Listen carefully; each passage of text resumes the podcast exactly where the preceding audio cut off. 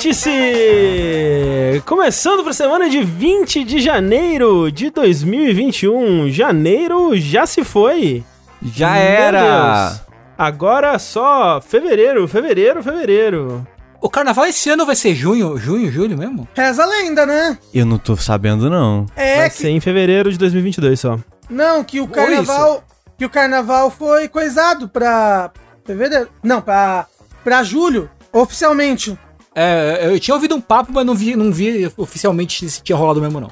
Juntaram o carnaval e a festa São João numa festa só. Porra, aí sim, aí eu gostei. do Caralho. É, seria essa fusão perfeita de festa? Você vai, cê vai lá querer curtir seu pé de moleque, seu, seu milho, e tem tipo um cara mijando do seu lado, o outro gritando.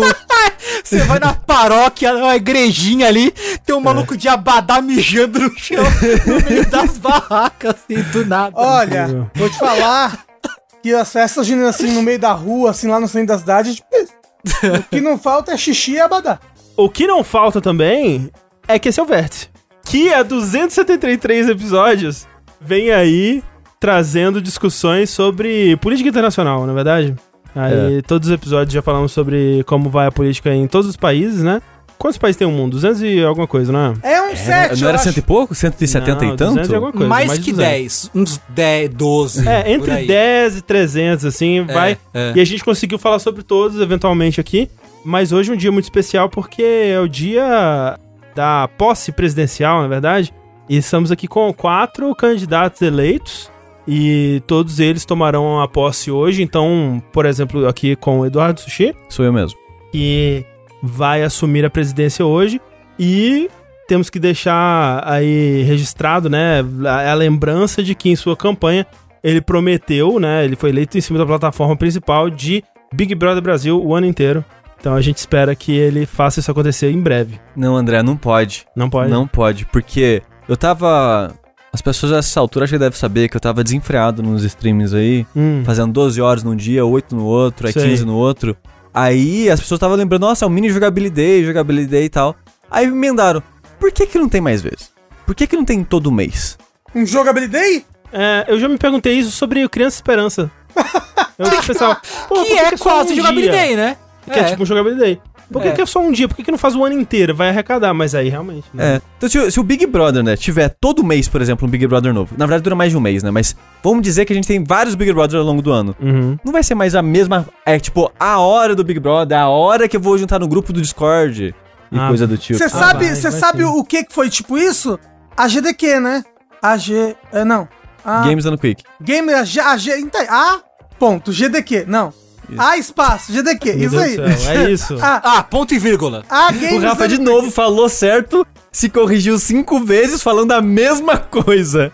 Mas é que era algo que tipo, era especial, uma vez por ano, por anos, e hoje em dia é uma vez por mês. Assim, a cada dois meses tem uma. Não, mas ó, o esquema é seguir formato, formato japonês de evento. Tipo, o Jogabilidade é verão e o de, e o de inverno. Ou, ou de primavera e o de outono, entendeu? Uma vez a cada seis meses Exatamente. ali. Eu acho que assim, é, BBB o ano inteiro, a cada três meses é, mata todo mundo e começa de novo, entendeu? Cê- você sabe, você sabe o que que a RuPaul faz no, no RuPaul's Drag Race? Tem dois RuPauls por ano, né? Se- sem contar RuPauls de outros países, né? Tipo, ah, RuPaul's Drag Race Tailândia, RuPaul's Drag Race Canadá, que estão tendo agora recentemente.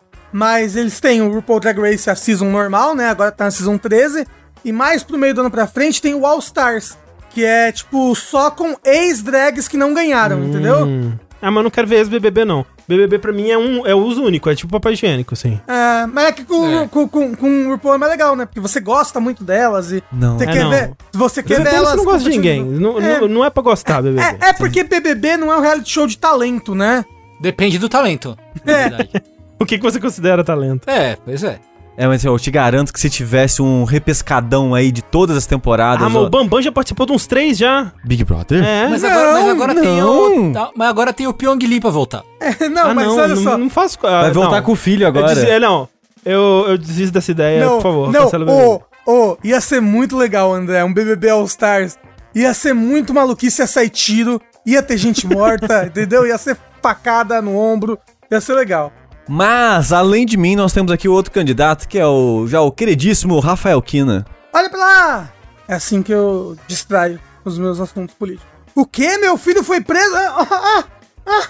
O Rafa ele só fez uma promessa muito simples esse ano, que eu te garanto que ele vai cumprir. Ele promete que assim que sair Monster Hunter Rise, ele vai fazer streaming todos os dias até não aguentar mais. Isso, vou. Assim, ó. Eu tô pensando em fazer uma segunda conta pra fazer streaming nos dias assim, pan. Entendeu? Que é pra. pra me saciar a minha vontade. Mas ainda tem a minha conta principal pra me jogar sem precisar estar tá jogando stream. Que é foda que você começa a jogar stream e depois você fica. Caralho, agora eu não posso jogar. Eu não posso jogar se eu não abrir uma stream agora pra fazer. E aí você não, não, não quero ficar preso. Não entendo o sentimento. Não é como se eu tivesse terminado Dark Souls 3 três vezes recentemente. Enquanto então, eu, eu não, isso é. porque é Dark Souls 3, hein? É. é, pois é. Vamos precisar de um vídeo aí de retratação sobre Dark Souls 3. Mentira, eu não é. terminei três vezes, tá? As pessoas vão achar que é verdade. Não fiz isso, não. Ô, Sushi, joga uns mods bacanas de Dark Souls que. Eu não tenho no PC. Ah, é. Então deixa quieto. Você tem um, hein, no PC. Ah, não, você tem o dois. Porra, e é o 2 normal dois. ainda, nem é o Scholar. Eu, te, eu tenho o Scholar, vem junto. Foi 15 ah. reais, tudo junto, todos os DLCs. Porra! Jogo bom é esse daí, você acha por 15 reais com tudo.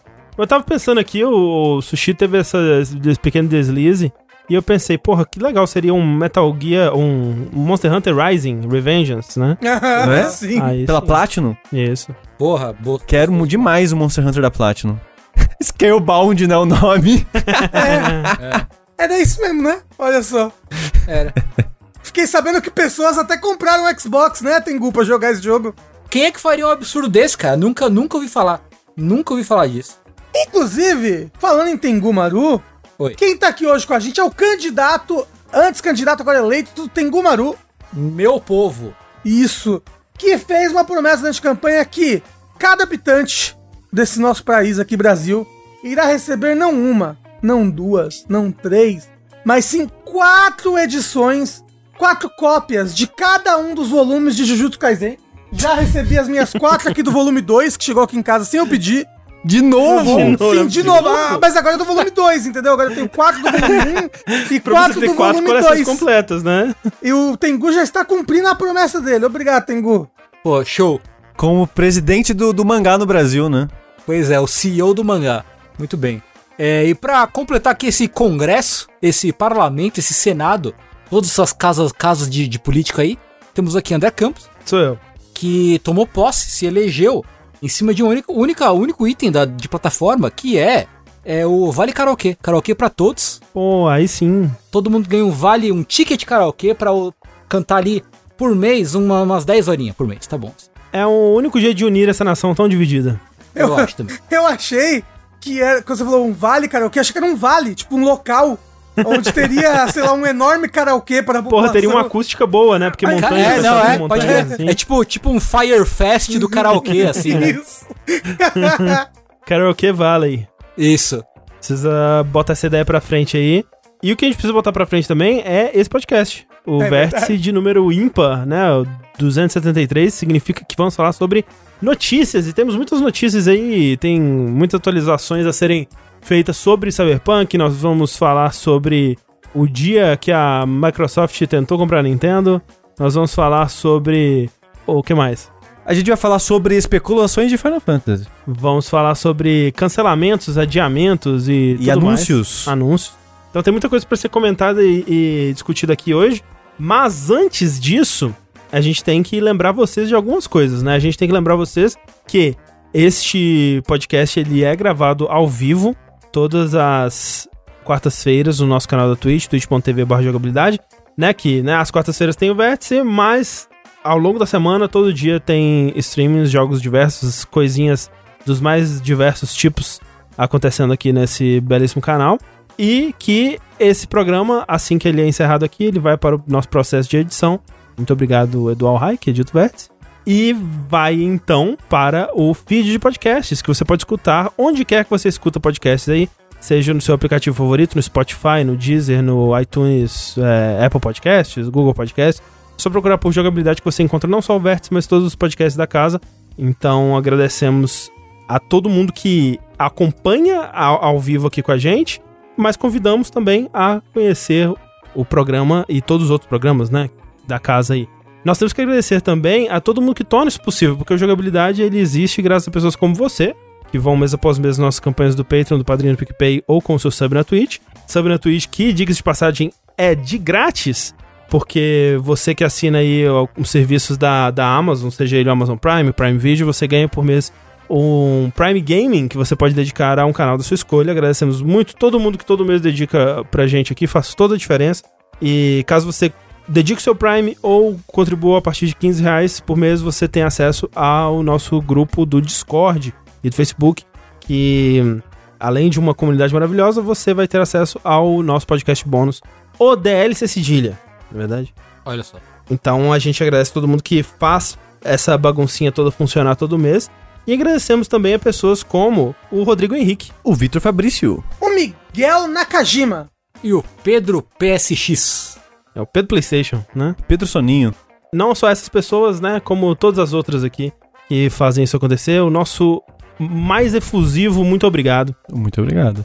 Vamos lá para as notícias então? Mas antes disso, tá tocando aquele som. pi, pi, pi. Breaking news aqui. Ai, meu Deus. Som do, do- da Globo chegando, as câmeras girando.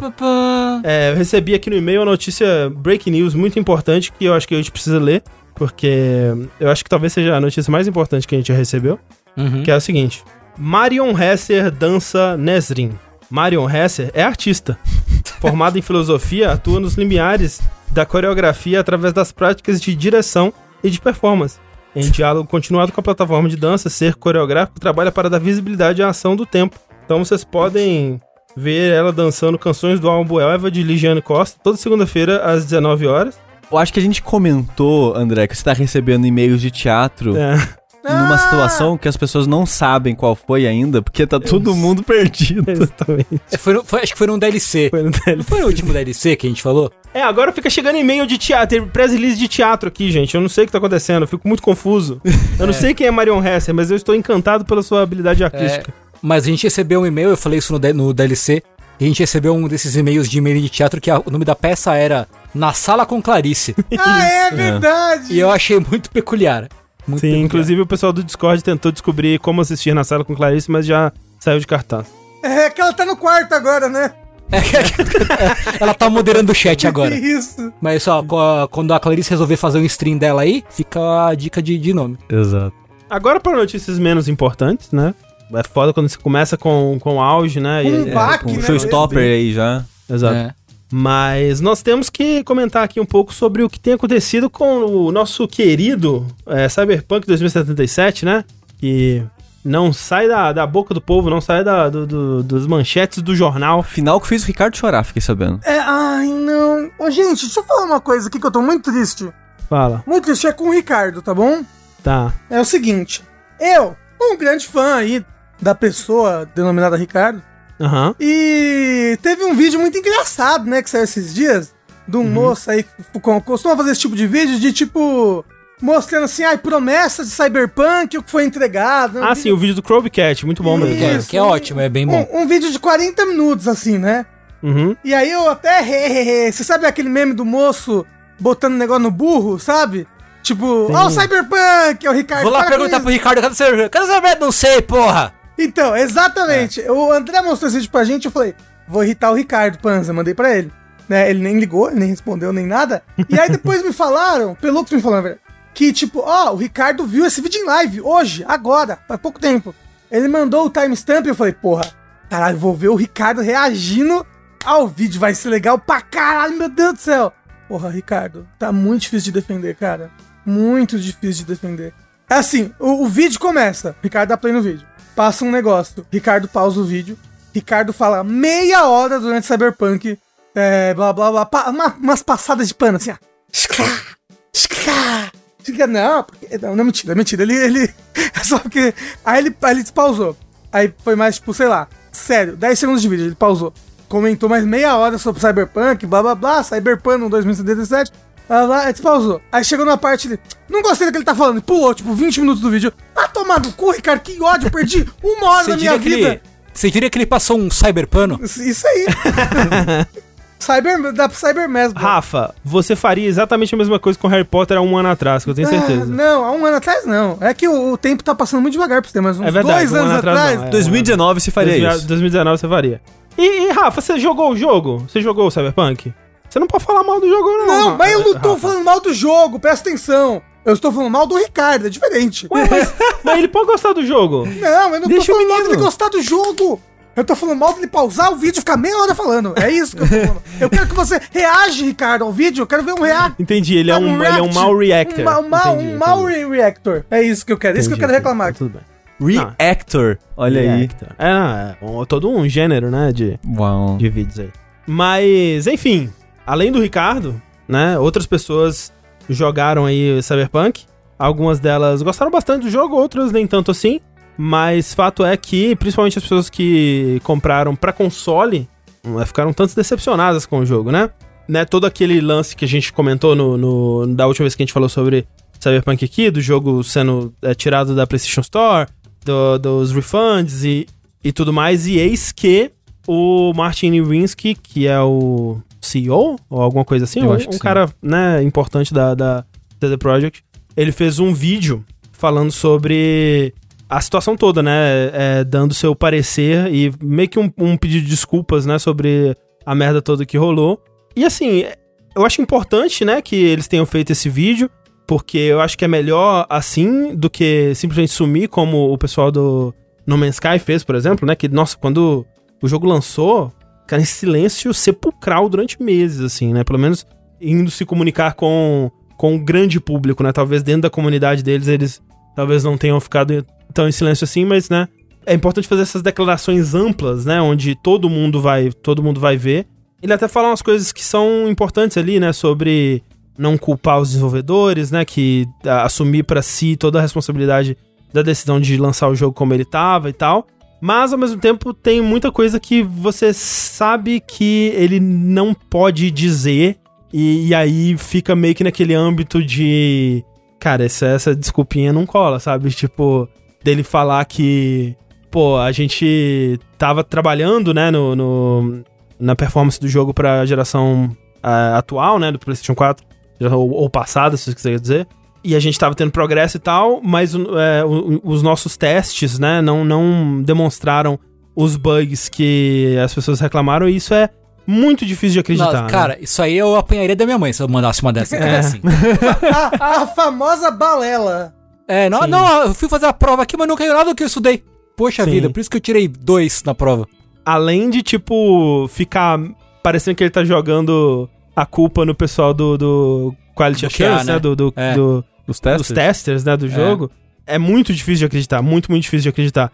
Tipo, é muito claro que o que ele realmente gostaria de, dizer ali é: a gente sabia das merdas, a gente sabia de todos os problemas que tinha, mas a gente tava fazendo progresso em consertar e a gente decidiu apostar que no dia do lançamento ia estar resolvido. A gente não tinha certeza, a gente fez uma aposta com você e com a sua pre-order, né, com o seu dinheiro, e a Isso. aposta não se pagou. Só que é muito foda pra um, pra um CEO, né, de, de uma empresa pública assim ainda, falar uma parada dessa, né? é, ele- ainda mais que saiu recentemente aquela matéria do Jason Schreier, que é o santo padroeiro do jornalista de games, né? Sim, sim. Que ele saiu da, ele soltou uma matéria com depoimentos de, sei lá, uns 20, foram uns 20, de- 20 desenvolvedores lá da CD Isso, Projekt, isso. né?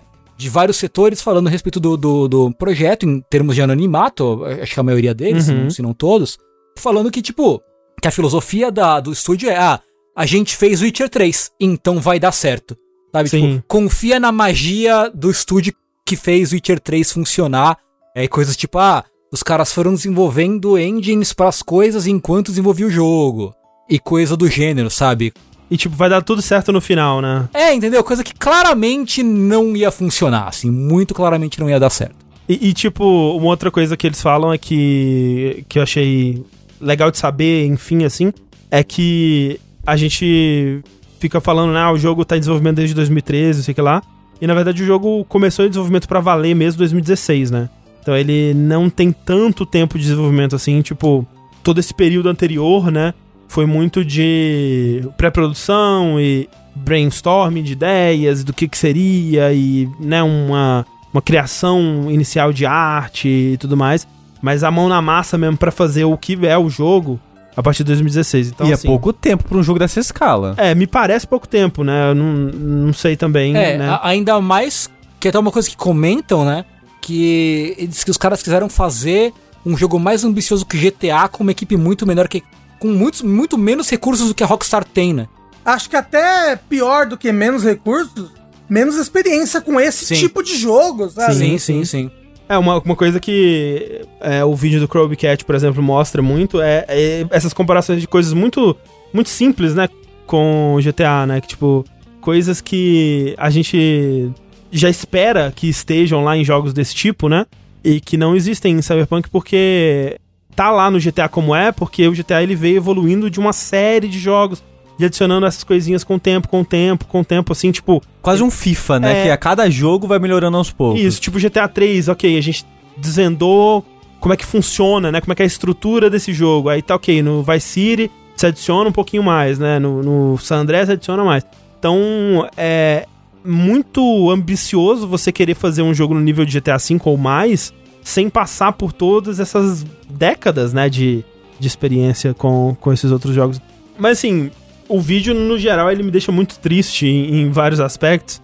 Primeiro, né, essa coisa dele, dele falar, de, dar a entender que ele tá colocando a culpa nos testes é meio esquisito. Mas principalmente, assim, quando eles falam os planos pro futuro do jogo, né, que eles tiveram que adiar alguns dos DLCs gratuitos. E eles vão passar 2021 quase todo com esses updates, essas melhorias aos poucos, né? Ou seja, a verdade é que o jogo tinha que ser lançado no final de 2021, né? É, no mínimo. E o, o update para as novas gerações, né? Para o jogo rodar a versão mais próxima com a do PC nos novos consoles, só vai vir na metade, depois da metade do ano, cara. E eu tava muito esperando que seria tipo março no máximo, assim, sabe? É, eu tava esperando isso pra dar uma chance pro jogo. É. E vou continuar adiando isso, porque eu não vou pegar da geração É, atual. então, eu tô achando que vai ser isso mesmo. Eu vou pegar quando sair essa versão aí. Pelo menos a gente vai jogar uma versão que vai estar melhor, melhor finalizada, Sim. né? É, mais próxima do lançamento, né? É. E... É, é que o jogo não lançou ainda, a piada que eu Ah, tá. Ah, ok. entendi. E o que me deixa mais triste, na verdade, nesse vídeo é o que ele fala quando ele fala da versão de PC, porque ele fala que é, a gente lançou uma a- as versões do- dos consoles, né, que estavam muito zoadas, mas a versão de PC recebeu ótimos reviews e a gente tem muito orgulho dela. E aí eu fico meio assim, sabe? Porque é- é- realmente rolava aquela esperança de que, tá, o jogo ele tá claramente inacabado, né? Vocês vão acabar o jogo ou vocês só vão corrigir os bugs, né? É, essa era a questão. E parece que eles só querem deixar o jogo estável, corrigir, talvez modificar um sistema ou outro, tipo eles fizeram no The Witcher, assim, e vai ser isso, sabe? Então, Você acha que eles não vão mexer no trânsito, na polícia, nesse tipo de coisa? Talvez é o tipo de coisa que ele não poderia falar também, né? Se ele dissesse assim, a gente vai terminar o jogo, galera, estaria admitindo que o jogo foi lançado inacabado, talvez é algo que ele não pode falar também. Então fica a esperança aí. Mas eu fiquei meio brochado quando ele falou assim: a versão de PC é uma versão que a gente tem muito orgulho, né? E eu fico meio assim, hum. Eita! Porque o problema do jogo vai além de performance, né? Sim, sim. Vai além de bugs, né? Sim, o, sim. o problema é em várias estruturas, várias mecânicas, sistemas do jogo. Inclusive, especialmente na, na versão de, de PC, né? É, eles já lançaram vários fixes que deixaram o jogo mais estável, tá rodando melhor e tal. Consertaram muito dos bugs. Muitos dos bugs, por exemplo, que aparecem no vídeo do Crow Cat são bugs que não existem mais hoje em dia. né? São bugs da, daquela versão é, que lançou, né? Mas mesmo assim, mesmo assim, é um jogo que deixa muito a desejar em vários, vários aspectos, pelo menos do que eu joguei, né? Só que, como a gente comentou no vértice passado, onde a gente falou de, de Cyberpunk, né, no último vértice de notícias, os problemas da CD Projekt não acabam por aí, é, pelo visto, né? Porque, como tinham começado já a circular rumores naquela época, uma firma de advocacia aí, a Rosen Law Firm de Nova York, especializada em direitos de investidores, ela está abrindo um processinho contra a CD Projekt, uma class action, né, uma ação coletiva com base nas seguintes alegações. Né? Ela está representando aí um grupo de, de investidores que compraram ações da empresa durante o ano de 2020, basicamente, né? E eles dizem que, um, Cyberpunk 2077 estava virtualmente injogável na geração atual de consoles Xbox e PlayStation, no caso, PlayStation 4 e Xbox One, devido ao enorme número de bugs. 2. Como resultado, a Sony removeu Cyberpunk 2077 da PlayStation Store e a Sony, Microsoft e CD Projekt se viram forçados a emitir reembolsos do jogo. 3. Consequentemente, CD Projekt sofreu dano reputacional e pecuniário. E 4. Logo, as declarações do acusado, no caso a CD Projekt, sobre seus negócios, operações e perspectivas de resultados eram objetivamente falsas e enganadoras e ou não tinham base em fatos durante todo o período relevante. Então o que eles estão dizendo é, a CD Projekt Red e a CD Projekt como um todo mentiu para chamar a atenção de investidores para é, né, investir no jogo e quando a verdade sobre o jogo caiu no mercado, todo mundo se fudeu. Então eles estão querendo buscar reparação financeira é, em cima da, das falsas verdades que foram vendidas para eles que que fizeram eles comprar as ações. Né? das falsas verdades também conhecidas como mentiras. Também como mentiras. Mas você sabe o que é foda? É que era isso mesmo, né? Você vai ver as coisas que. Você trailer do jogo, esse tipo de coisa, é uma mentirada, né? Ou o, o, gasto de marketing desse jogo deve ter sido gigantesco. Porque puta Sim. que me pariu. Será que gastou mais no marketing do que no jogo? É capaz? Ah, não acho difícil. É, costuma, costuma ser um pouco menos o gasto de marketing em jogos grandes, assim. Mas o, o jogo tem muita coisa quando você vai ver em trailers antigos, né? Que eles falam de muita coisa que não tem no jogo final. E isso é relativamente normal, assim, você, né? O desenvolvimento de jogos muito difícil, as coisas vão mudando, nem tudo que você quer fazer você consegue. Mas o foda é justamente o quão antes eles começaram a, a falar do jogo e vender essas ideias e tudo mais, né? Porque eles anunciaram o jogo muito cedo, né? Muito mais cedo do que eles deviam. Então essas ideias do que, que seria esse jogo já estavam circulando aí antes deles poderem sequer saber o que que realmente seria, né? O, o, o que que eles realmente conseguiriam realizar, né? Então muita coisa que acabou não indo pro jogo agora virou motivo também do, do da decepção das pessoas, né? Como é que será que o Peter Molyneux se sente com essa história? Alguém podia entrevistar ele. Será que, será que ele, ele fica Tipo, não, eu compreendo que eles tentavam, né? As ambições, às vezes a gente não consegue. Ou então ele acha da hora, porque não é só ele, assim, sabe? É. Mas eu tô falando, tipo, coisas como, por exemplo, as versões de PS4 Shone, sabe? Que meses antes estavam sendo. Não, isso é foda. Tava um marketing como... assim mostrando as coisas, tipo, PS4 Shone, olha esse jogão que vai ter no seu PS4 no Shone. Não, e até declarações tipo, não, o jogo ele roda surpreendentemente bem na. É, no, no, no, surpreendentemente bem no PS4. Mas assim, perguntaram ali, como é que essas pessoas que estão processando esperam que eles paguem se o estúdio tá tipo, quebrando, falindo. E não é bem assim também, é, ele né? não tá falindo, falindo não, que vendeu muito bem, sabe? É porque o, é, o jogo já se pagou. Na semana de lançamento, o jogo já se pagou, incluindo o marketing, essas coisas tudo. Uhum. O, e a ação que caiu, que as pessoas ficavam rindo na época, tipo, ah, perdeu 40% das ações. Aí quando você vai ver o histórico de, de movimento de ações, do valor, no caso das ações da CD Projekt, só voltou a ser o que era, tipo, em 2019. Sim, sim. É que 2020 teve um boom muito alto, é. talvez por causa do lançamento do jogo especificamente, deu ruim, aí todo mundo vazou e voltou ao meio que o valor que era antes do uhum, boom. Uhum. Então, o estúdio meio que voltou a ser o que era, basicamente, há uns anos atrás. Sim. Com o jogo já se pagando. Só o que realmente é abalado pra caralho foi a reputação, né? É, esse, sim, esse, sim, foi, esse foi o baque deles, é. Sim, com certeza. Por enquanto, né? Se esses processos forem pra frente, porque. De aí sim. Veio esse primeiro processo dessa firma de Nova York. E aí veio um segundo agora de uma firma da Califórnia, né? As duas costas aí se juntando para processar com as mesmas acusações, basicamente. E a CD Projekt diz que, né, vai se defender veementemente contra essas acusações e tudo mais. Vamos ver para onde isso vai. Mas não é só na Polônia e ou Estados Unidos que tiveram tretas com o Cyberpunk, né, Rafa? Pois, olha só. Quem é daqui de São Paulo, essa terra é abençoada, né, não? Opa. É, mas é, quem é aqui de São Paulo conhece, aqui de São Paulo cidade, no caso, né? Conhece desde, desde 2006, vigora uma lei aqui, implementada pelo então prefeito Kassab, que é a Lei Cidade Limpa. Hum. Né, que é o seguinte, em São Paulo, você não pode ter outdoor, por exemplo, você não pode, tipo, vou pintar aqui um muralzaço aqui da, do Panetone Juquinha, sabe? Compre Panetone É uma lei que impede que São Paulo se torne uma cidade cyberpunk. Isso, é, impede é. que São Paulo se torne um site de notícias. onde tem mais banner de ad do que notícia. É verdade. Isso. E essa provavelmente foi a única lei que eu. Foi a única coisa boa que o Kassab fez. Porque São Paulo era cheio de. Era cheio de outdoor e blá blá e cara quatro.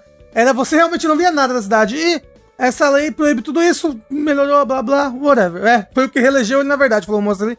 Talvez tenha sido, porque realmente foi, foi impactante pro visual da cidade. Acontece que, muito espertinhos, uns certos joguinhos de videogame tentaram burlar essa lei recentemente. Olha só. Esses joguinhos sendo o Cyberpunk 2077 e o Free Fire. Ambos. O Frifa. O Frifa. O, o, o FF, né, Tengu?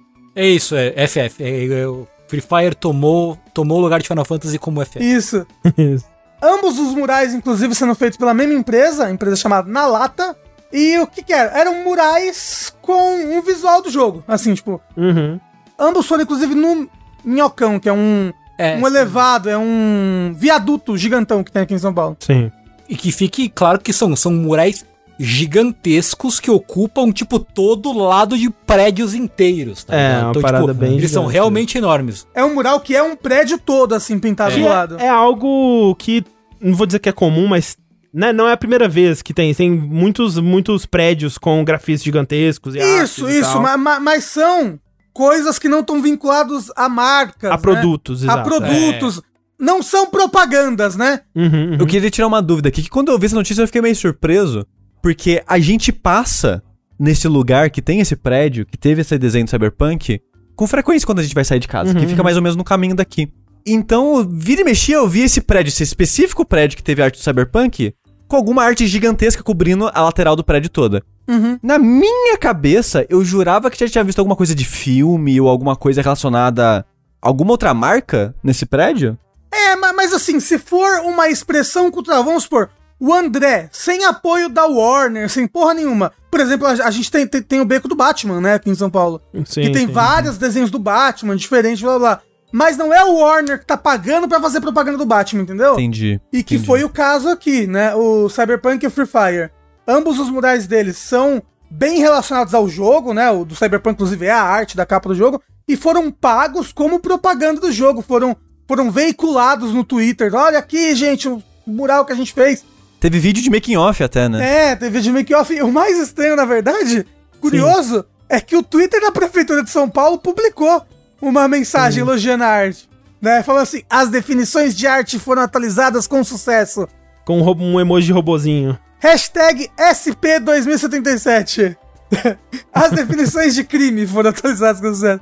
Então, tipo. Mas como eu falei, se for uma expressão artística, por exemplo, o Sushi gosta muito de Dark Souls. Ele resolve fazer um mural de Dark Souls panos porque ele gosta.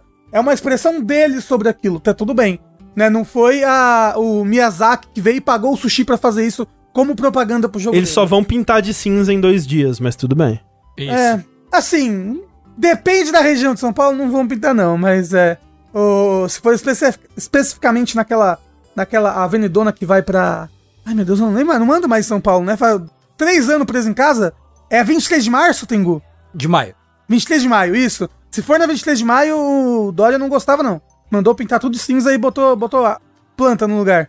Mas dito isso, gente, se alguém quiser fazer um mural gigantesco de jogabilidade, como falou o Luiz aí, fiquem à vontade, pintem os prédios de vocês. Que medo. Mas é, então, eu- eu achei curioso que a, o, o Wall Start, né, ele fez uma matéria sobre isso.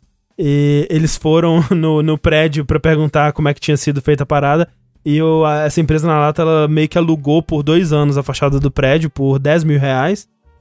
Eu acabei não falando, né? Mas o que a gente tava O falando Free já, Fire to- também. Não, é, que tomou blá blá. Foi Cyberpunk Free Fire. Eles foram multados num total aí de 1,5 milhão. Isso. Né? É, juntando as duas indenizações, é, no caso. Isso. Ah, o Cyberpunk foi multado em 410 mil e o Free Fire em 595 mil. O bom é que isso é tipo, é, é o que pra eles? 10 dólares? É. Então, É, né? e, e eles vão ter que pintar de cinza, passar por cima, né? Apagar a arte, senão vão pagar multa ainda, né? E já propagada. É, é, não. Tipo, a, a cada dia que você que você recebeu o negócio e não consertou. Ah, não, a cada 15 dias, é. É uma multa, uma nova multa com valor dobrado. Então Caralho. eles receberam isso falando, olho, o próprio moço que recebeu foi lá pintar, tremendo Sim. de É, cinza. É. Sim. Então as duas artes já, já devidamente desapareceram aí. Ah, porra, queria. que- Pô, prefeitura, vamos pagar uns artistas le- legais pra fazer uma arte no lugar? Que ia ficar tão bonito. Assim, né? Não, não saí mais de casa pra ver, mas. Porra, por Um favor, dia, né? quando você sair, você vai Um apreciar dia, mais a arte. Quando, quando, meu, quando meu bracinho tiver picado, eu vou apreciar novamente a arte. Tem uma muito bonita no. que dá pra ver da, da Paulista, assim, que é. É um artista em específico que ele tem um estilo mega assim realístico, assim, que você vê, consegue ver o, é, os fiozinhos da barba da pessoa, assim. É muito, muito da hora. Tem um que. Ah, não, para. Não vou falar, mas tem- várias artes assim que, tipo, a minha vida inteira tava, quando eu passava, tava ali, eu lembro, assim, tipo, de. Com carinho, tem uma, uma índia que ela tá com um alvo, assim, que eu acho Sim, bem bonito, que, que tem entrando ali na rua do Mackenzie. Tem várias artes que eu gosto muito de São Paulo que eu. Talvez seja esse cobra aí. Talvez seja. Enfim, sumiram os, os grafites, sumiram a- a- as artes na parede, mas ressurgiu, Rafa, Não. uma certa marca aí. É, não, não do jeito que as pessoas esperavam que ela ressurgisse, mas é.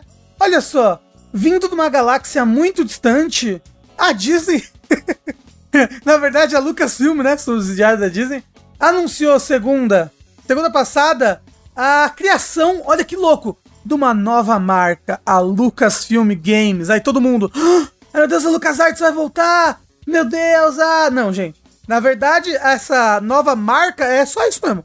Aparentemente, uma nova marca é a Lucasfilm Games e vai reunir os jogos que utilizam a IP da Lucasfilmes sob essa, sob esse mesmo guarda-chuva, sob essa mesma identidade. Em especial Star Wars e dizem boatos aí futuramente Indiana Jones vai ter um jogo. Não é nem boatos, né? Mas é, É, o- o, lance né? dessa? Ah. marca é que esse era o estúdio de jogos que eventualmente se tornou a LucasArts em 1990, mas antes disso, né? Então, Monkey Island 1 e acho que o 2 também, e Maniac Mansion e outros jogos antes disso, eles vinham sob o selo Lucasfilm Games, né? Uhum. E é estranho porque é Lucasfilm Games. É tipo Peter Jackson's King Kong, o filme, o jogo, né? Street Fighter The Movie The Game.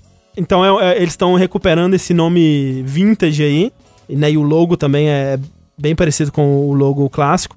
Mas eu vi muita confusão sobre isso nas pessoas que reportaram essa notícia que isso tá sendo foi criado agora, né, esse novo esse novo selo, essa equipe que vai lidar com os jogos que usam as licenças da, da Lucasfilm. Mas na verdade, se você for olhar nos créditos dos jogos da, de Star Wars, né, o, o Fallen Order, o Squadrons e tal, já há algum tempo eles vêm com lá é, equipe da Lucasfilm Games, né? E aí se, é, listam uma galera que já é a galera dentro da Lucasfilm, dentro da, da Disney, que trabalha com a parte de jogos, né? Cuidando do uso das licenças e tal. É, então, não, não é um estúdio de jogos, é um pessoal que vai cuidar da IP enquanto ela tá, ela tá sendo usada no jogo de um outro estúdio, sabe? Por exemplo, a EA, que ainda vai continuar. Ainda tem, ainda tem mais uns dois anos aí de parceria da Disney e EA, né? Porque eles fizeram em 2013 uma parceria de 10 anos.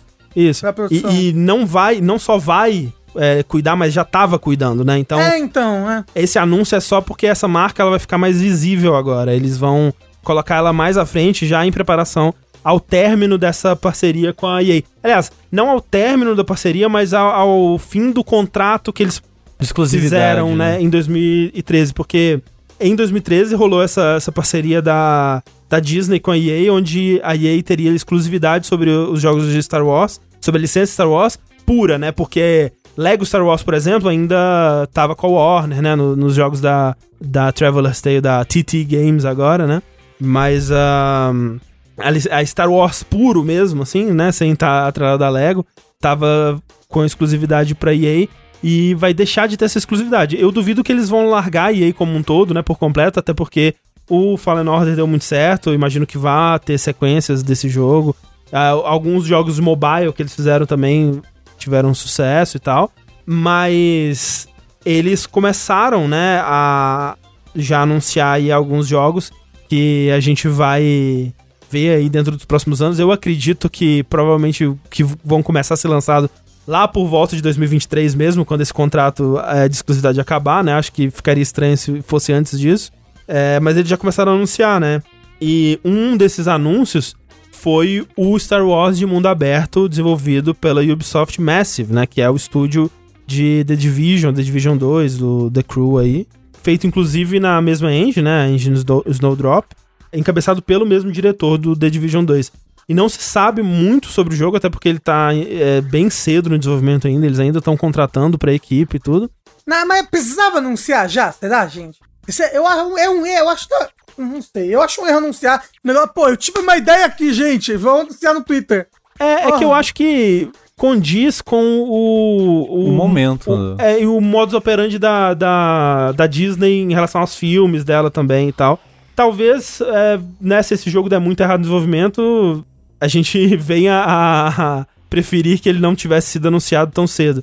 E talvez eles aprendam com, com esse erro também, se, se esse for o caso. Mas eu fico empolgado, assim, com, com essa ideia, porque eu tava pensando, a gente realmente não tem nenhum jogo de ação mundo aberto de Star Wars, né? Assim, eu acho Cara, que o mais. Só, só eu vou te falar o que. Eu, eu tava. Eu comecei a ler essa, essa notícia, falei, porra, tá aí, né? Lucasfilm Games, os caras vão fazer um jogo de Star Wars. Porra, que legal. Aí eu comecei a ler. Pô, o jogo vai ser em mundo aberto. Eu, hum, isso já deu, tipo, já acabou a minha empolgação com o jogo já. Cara, eu vou te falar, a ideia de um Assassin's Creed de Star Wars muito me apetece. Mas eu acho que vai ser um The Division do Star Wars. Talvez seja, talvez seja. é. Mas talvez seja legal, né? Porque um dos problemas com The Division pra mim é o fato de que ele é baseado no, naquele otário lá, que eu esqueci o nome. Tom Clancy? É, na, naquele semifascista. Mas eu não sei, acho que é porque eu ainda sonho em vão com uma coisa tipo, ah, Old Republic, Knights of the Old Republic, tá ligado? Ou, ou, ou um Força é um lixo 3, tá ligado? Força é um lixo, tem. Mas assim, eu, eu acho que agora é o momento pra sonhar com isso, é, Tengu, porque Talvez, talvez, talvez, talvez. eles anunciaram esse jogo como um jogo de mundo aberto, né? Então algo me diz que, né, talvez eles vão pro lado mais Destiny, talvez eles vão pro lado mais Assassin's Creed, talvez eles façam uma mistura das duas coisas aí, mas muito me interessa. Agora, a notícia que mais me empolga, na verdade, disso tudo, é a outra notícia, que é o anúncio de um jogo de Indiana Jones, desenvolvido pela Machine Games, né? Machine Games, o estúdio de Wolfenstein, todos esses jogos recentes de Wolfenstein, desde o Old, é? New Blood? New Order. É New Order. New Order, New Order. Cara, esse eu fiquei muito intrigado. Eu fiquei muito intrigado com esse anúncio, assim, tipo, o que se- eu, eu não sei o que esperar, mas eu tô muito curioso, assim, o que será que esses caras vão fazer com Indiana Jones? Então, gente, mas, mas eu vou estar vivo quando esse jogo lançar, porque é só um conceito, por enquanto, é só um logo. É só Sim, um... sim. Assim, eu acho que ia ser bem legal ah, um jogo do Indiana Jones. Um jogo qualquer do Indiana Jones, na verdade. Faz quanto tempo que eu não jogo um jogo do Indiana Jones? O, eu joguei no Play 1, acho. Ah, mentira, eu joguei um pouquinho do lag Indiana Jones. Mas é tão distante, André. É tão distante. Não, mas não, mas não é isso que me empolga. Eu tô cagando pro jogo do Indiana Jones. O que me empolga sobre Ah. esse, esse, esse, esse anúncio é que uma das coisas que eles anunciaram é o jogo ele vai ter a Machine Games e o jogo ele vai ter como produtor executivo o Todd Howard, né? O cara da, da Bethesda Game Studios. E aí você pensa, pô, eles estão colocando o nome do Todd Howard só porque, né, ele é um figurão da indústria e tal, atrelar o nome dele a isso. Talvez ele vai ser só um supervisor e tal. Mas nas entrevistas que eu vi sobre esse jogo, tudo leva a crer que a ideia veio do Todd Howard. Que ele é um puta fã de Indiana Jones e ele foi lá e deu o pitch do que, que seria esse jogo pro pessoal da Lucasfilm Games, né, da nova Lucasfilm Games. E que eles estão no momento abertos e recebendo pitches de vários estúdios, de várias ideias, de várias coisas novas, porque todo mundo quer brincar com essas IPs deles, né? Quer fazer a sua própria coisa com essas IPs, assim. E, óbvio, né? Eles anunciaram duas que são muito impactantes, assim, marcantes, né? Mas se eles forem espertos, assim como eles descobriram que fazer algo um pouco menor com Star Wars tá dando muito certo com o caso de Mandalorian, eles talvez tenham a inteligência de fazer isso também com as, as franquias dele, com as IPs dele, com o Star Wars e com Indiana Jones e, sei lá, com jogos antigos da LucasArts, talvez um dia, não sei. É, é, é, é- esse na verdade é o sonho, né? Mas É. você, acha que, você acha que a Disney vai, vai, vai mexer nesses. Vai saber trazer um Return of the Return of the Monkey of the Return Island Return? Não, não sei, mas assim, é, é, é interessante que eles estejam recebendo, eles estejam abertos a, a essas novas ideias, esses, essas, esses pitches, né? Esses conceitos de outros desenvolvedores e o que, que esses desenvolvedores podem trazer à, à marca deles. E eu não sei o que, que a Machine Games vai fazer, espero que não seja um, um jogo de tiro só, porque quando eu penso num jogo ideal de Indiana Jones, ele já foi feito, ele se chama Indiana Jones and the Fate of Atlantis, né? Que é um jogo de adventure, né? Tipo, se você faz um Uncharted de Indiana Jones, por exemplo, eu acho que é ruim. Não! Sim, péssimo. É péssimo, Não, tipo, o é Indiana Jones não é esse cara de, de ficar escalando montanha Ai, e, é, mas e é só de dar é tiro velho, em geral, tipo, de- matar 700 pessoas. Você já E assistiu ficar Indiana em Jones? cover e atirar é, granada. Ele atira nas pessoas. Não, mas não precisava dar cover e atirar granada. Mas acho que a parte da exploração. Ia ser muito bacana, Não, gente. é, é, mas isso que eu tô falando. A parte da exploração, não, a Não, parte Uncharted. Mas, mas não a parte da exploração onde eu clico aqui. Aí o bonequinho vai. Ah, peguei o, o cabelo da Cleópatra. Aí eu clico no buraquinho. Pu, pu, pu, pu, pu, pu, pu. Usar cabelo da Cleópatra? Assim. Pu, pu, pu. Pu, pu, pu, pu, pu, pu. Abre a porta. Pu, pu, pu. Não.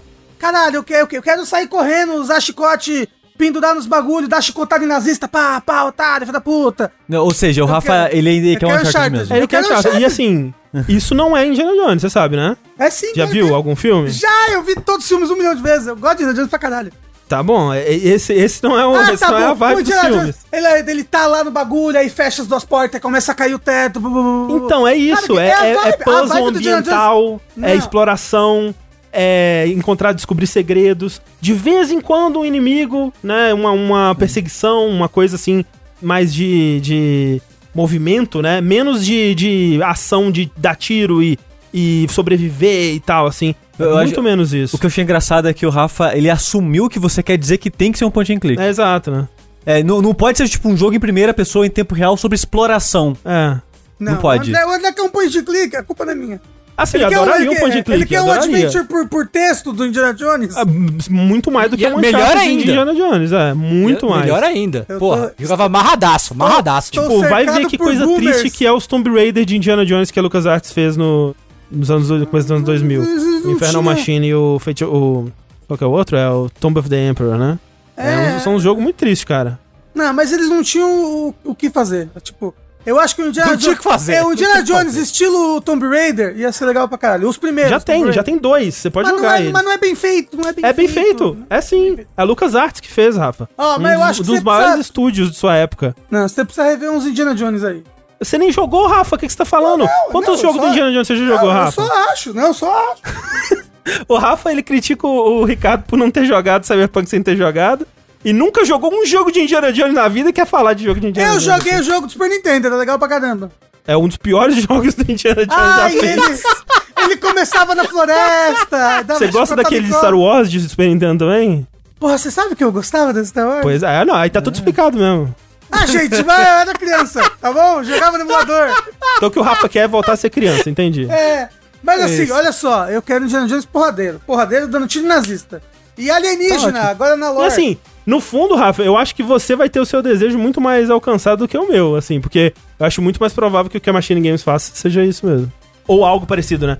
Eu fico. Eu fico imaginando como que é a visão deles e isso me empolga bastante. Então, eu fico. Esse anúncio me deixou assim. Porque, tipo, eu não ligo pra Indiana Jones, nunca assisti o filme, não tenho interesse nenhum. Mas o que eu fico curioso é porque é a Machine Games que tá fazendo. E isso me diz duas coisas. Uma, que esse jogo provavelmente ele não vai ser exatamente o jogo tradicional que todo mundo espera. Talvez Sim. ele seja mais isso do que um jogo diferentão. Por exemplo, eu acredito que ele é mais um jogo que o Rafa quer do que o André quer. Mas não que ele vai ser 100% um jogo de tiro sem parar. É, até porque eles, a- eles toparam a, a premissa de fazer esse jogo por causa de um pitch muito apaixonado que o Todd Howard, que supostamente é um grande fã da franquia, é, deu, né? Mas outra, Todd é, outra Howard coisa... chegando pra fazer o pitch. E para. Galera, vocês já viram Uncharted? Não é! Ele abre o chat. Tiro em nazista. Todo mundo. Uh! Caralho! Tiro em nazista! Pô, é isso mesmo. E aí fala, quem é que dá muito tiro em nazista? Aí, aquele estúdio lá que faz o que dá tiro em nazista. É verdade. Wolfenstein. Assim, aí falar isso na Disney não ia garantir nada pra eles. Mas outra coisa que me deixa curioso é. E o Wolfenstein? Não, mas esse jogo, como o Rafa disse, é 2060 que esse que ele sai. Ah, Mas meu filho vai amar jogar esse jogo. É. Não, esse é, tipo, Wolfenstein, tipo, é, supostamente fecha a trilogia, né, no próximo jogo aí. E aí eles estão livres pra fazer o, o que quer que venha aí. Mas o. Como eu disse, o que mais empolga disso é pensar que outros jogos, né, outros estúdios, talvez até estúdios menores, possam vir fazer. E aí, é, Tengu, uma Obsidian pode fazer um Knights of the Old Republic de novo. Aí ia ser feríssimo. Aí, Ou, porra, ou, ou uma Larian, né? porra, jo- um- joga na mão da Larian, isso. Porra, É. Um, Ni- um Knights of the Republic isométrico de cima, assim? Uhum, uhum. Porra. Aí, Fera. aí seria um negócio, né? Sim. Ou sei lá, sabe? Chama um, um desses estúdios que. Tipo, se a Nintendo deu Zelda na mão do pessoal do Crypt of the Necrodancer, a, a Disney É. pode dar Star Wars ou, ou Indiana Dá Star Jones. Wars pra Platinum, velho. Faz um Metal Gear Rise de Star Wars, cara. Caralho, Ah, imagina. pronto, Metal Gear Rise, tudo bem. Agora o meu Unchartedzinho, pode. ninguém quer deixar... Me- eu- Metal Gear Rise é o melhor Metal Gear que tem, cara. Todo mundo sabe disso. Não preciso ficar falando disso aqui, cara. É, eu, eu, eu queria dizer que Star Wars da Platinum. Aí, ó. Convenci o sushi já. Tá Ó. vendo? Não, mas assim, ia ser umas sequências de ação foda pra caralho, assim. Nossa, mas ia ser legal pra cara. cacete. Ia ser legal, louco Nossa, demais. mas a Disney não tem demais. coragem. A Disney não Deixa eu te coragem. falar, Rafa. Indiana Jones da From, o que, que você acha? Que, a- porra, é o porra da Maia, né? A gente tá esperando esse tempo Aí, ó, todo. desvendamos. Ah, ah, eles vão chegar na From, a From vai chegar. Ó, gente, eu tinha esse conceito aqui que, a gente, que não foi pra frente. Só colocar o Indiana Jones aqui no protagonista já tá pronto. Porrada Maia. Uma outra questão que levantou aí é que, como tá sendo desenvolvido pela Machine Games, e aí, cabeçado pelo Todd Howard e tal, provavelmente vai ser exclusivo de Xbox, né? Tipo, das plataformas Xbox, no caso, né? É verdade. Porque agora a Bethesda é deles, né? Então, Uhum. assim, seria muito contraintuitivo se eles lançassem. Eu sempre esqueço dessa compra. É, É porque, tipo, é algo tão absurdo, né? Que a gente. sim. E aí eu, eu tava pensando também, né? Agora, junto, ó, já tem a ponte é Bethesda, Lucasfilm, Microsoft Bethesda, Microsoft Double Fine, Double Fine Lucasfilm. Porra. Junta aí um negócio, faz o Full Throttle 2. Monkey Island novo, Full Throttle novo, qualquer porra da LucasArts. Nossa Seria legal, senhora. né? Seria É, legal. faz um Day of the Tentacle Engine do, do Uncharted. Isso, um dedo de tenta com o porradeiro. Se você é o tentáculo dessa vez. Falando ainda de anúncios, Tengu. Pois é. Falei em porrada, e por falar em anúncio, é, a gente teve finalmente o anúncio, a revelação oficial de um dos jogos que eu tô esperando muito, que é o The King of Fighters 15. Né, ele foi engraçado porque a SNK falou, galera, dia tal vai ter o trailer novo. É todo mundo da hora. Aí chegou no dia assim, galera, não vai ter mais não. Aí galera, porra, foda. Aí não tem data não, não espera que não vai ter data, foi mal, não vamos falar por quê, mas ó, um dia aí aparece. Aí no dia seguinte apareceu o trailer. Assim, Do nada, trailer assim. não, um teaserzinho falando na data tal vai ter um anúncio de verdade. É. Mas aí, tipo, no outro dia, no dia seguinte, já teve o, o trailer com o personagem, né? É, ele apareceu meio que do nada, assim. A galera não tava esperando e, e apareceu no canal do YouTube da, da SNK por algum motivo. Então, sei lá, os caras. Não sei o que eles estão fazendo ali. Ô, Tengu, Oi. vai ser um prequel nesse jogo? Cara, não, vai ser. Vai continuar a história do 14, assim. Mas ele, ele, ele é o, vai ser o King of Fighters 15? Mas já teve o 98 já? Ai, caralho, era isso, né? É foda. isso, né? É isso, é isso. É foda. É foda. É. Tengu, É deixa eu te perguntar. Você Oi. jogou 14? Sim, joguei. Era legal o 14? Ele é. Ele é um jogo feio, assim. É mais feio que bater na mãe por causa de mistura, assim. Mas é, mas é gostoso. É gostoso. Esse personagem que tá em foco nesse trailer, que é o cara Cara, do fone, Cara. ele é do ah, 14, é isso? Ele é do 14. Ele é o protagonista novo do 14. Ah, ele é tipo o Ash, ele é tipo o Kay. Maluco. Tipo, esse, esse boneco aí. Caralho, né? Olha, olha pra esse boneco. É como, tipo, rodaram a roleta do, do Então. acessório, assim. Entraram no The Sims e colocaram um aleatório. Eu...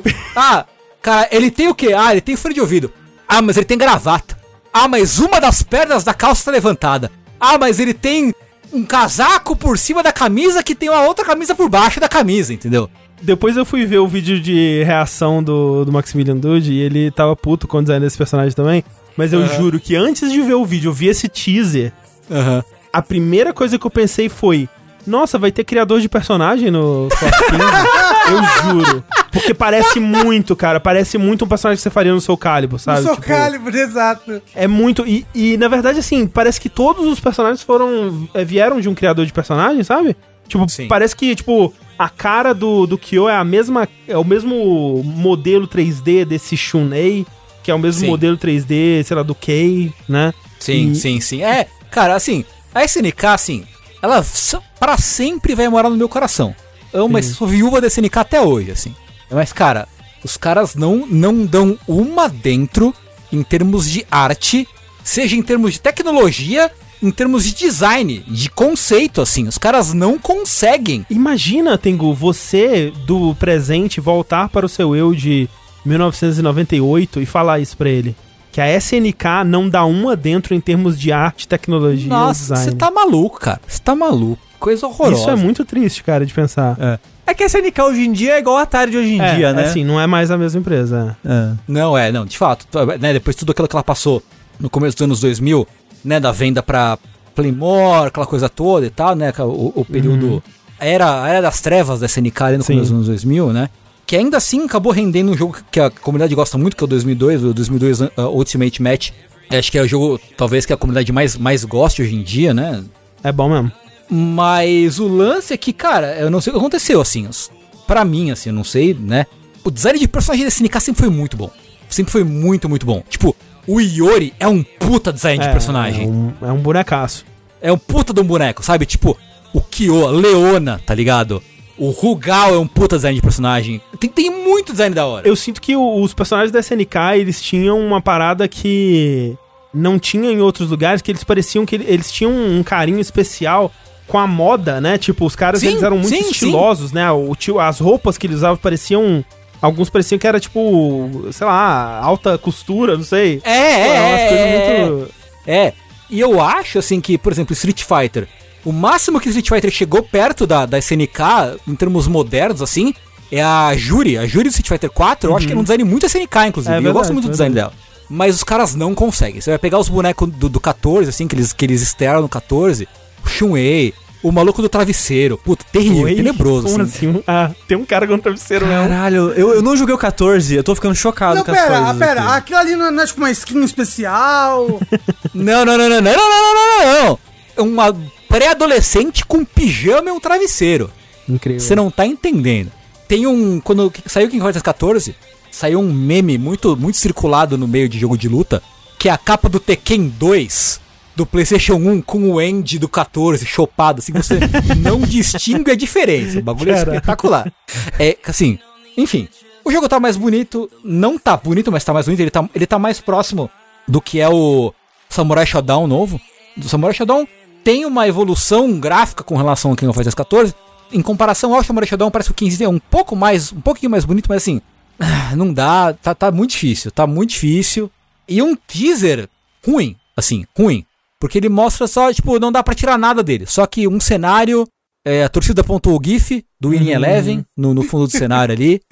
É, o boneco dá um chute, um, um soco, um chute, uma rasteira e uma voadora. E o especial é meio que acabou. Assim, não, não, você- e assim, muito cortado, né? Não dá pra saber o que tá acontecendo. é, assim, não, não dá pra tirar nada do. Quase nada. É o, é o moço pulando a cerca lá naquele filme. Isso, qual, bem nisso. qual o filme? Tem o É o Taken. Taken 3, eu acho. É. Isso, que tem um, tem um moço pulando uma cerca, que são tipo 120 cortes pro moço pular a cerca. Ah, bota a mão no chão, sei. aí sei lá, faz o que, o que, bota o cotovelo, aí vai cortando É assim, tipo não isso. entender Ma- nada. Mas, Tengu, Oi. você gostou do Coffeezinho 14 e do último Samurai Shodown, certo? Então, Call of 14, ele é um jogo que ele é legal de jogar, mas é feio, né? Que nem eu falei. Aham. Samurai Shodown eu acho um jogo legitimamente bom. Eu acho ele realmente muito bom. Gosto. Tanto que até. Eu, acho que eu mencionei ele nos melhores jogos de 2019, eu acho. Né, eu tenho impressão. Eu não lembro se chegou no. tá no seu top 5, mas Talvez uns esquecidos, assim. Você citou ele. você citou ele, com É, eu, citei, eu citei ele, eu citei ele. Ah. E eu acho ele legitimamente muito bom. Apesar de alguns problemas, tipo, o lobby dele é uma merda, o netcode é uma merda. Enfim, tem vários problemas. É um jogo ainda feio em alguns aspectos. Então, assim, eu tô empolgado pra esse jogo. Ele, ele supostamente sai esse ano ainda, né? 2021 ainda, né?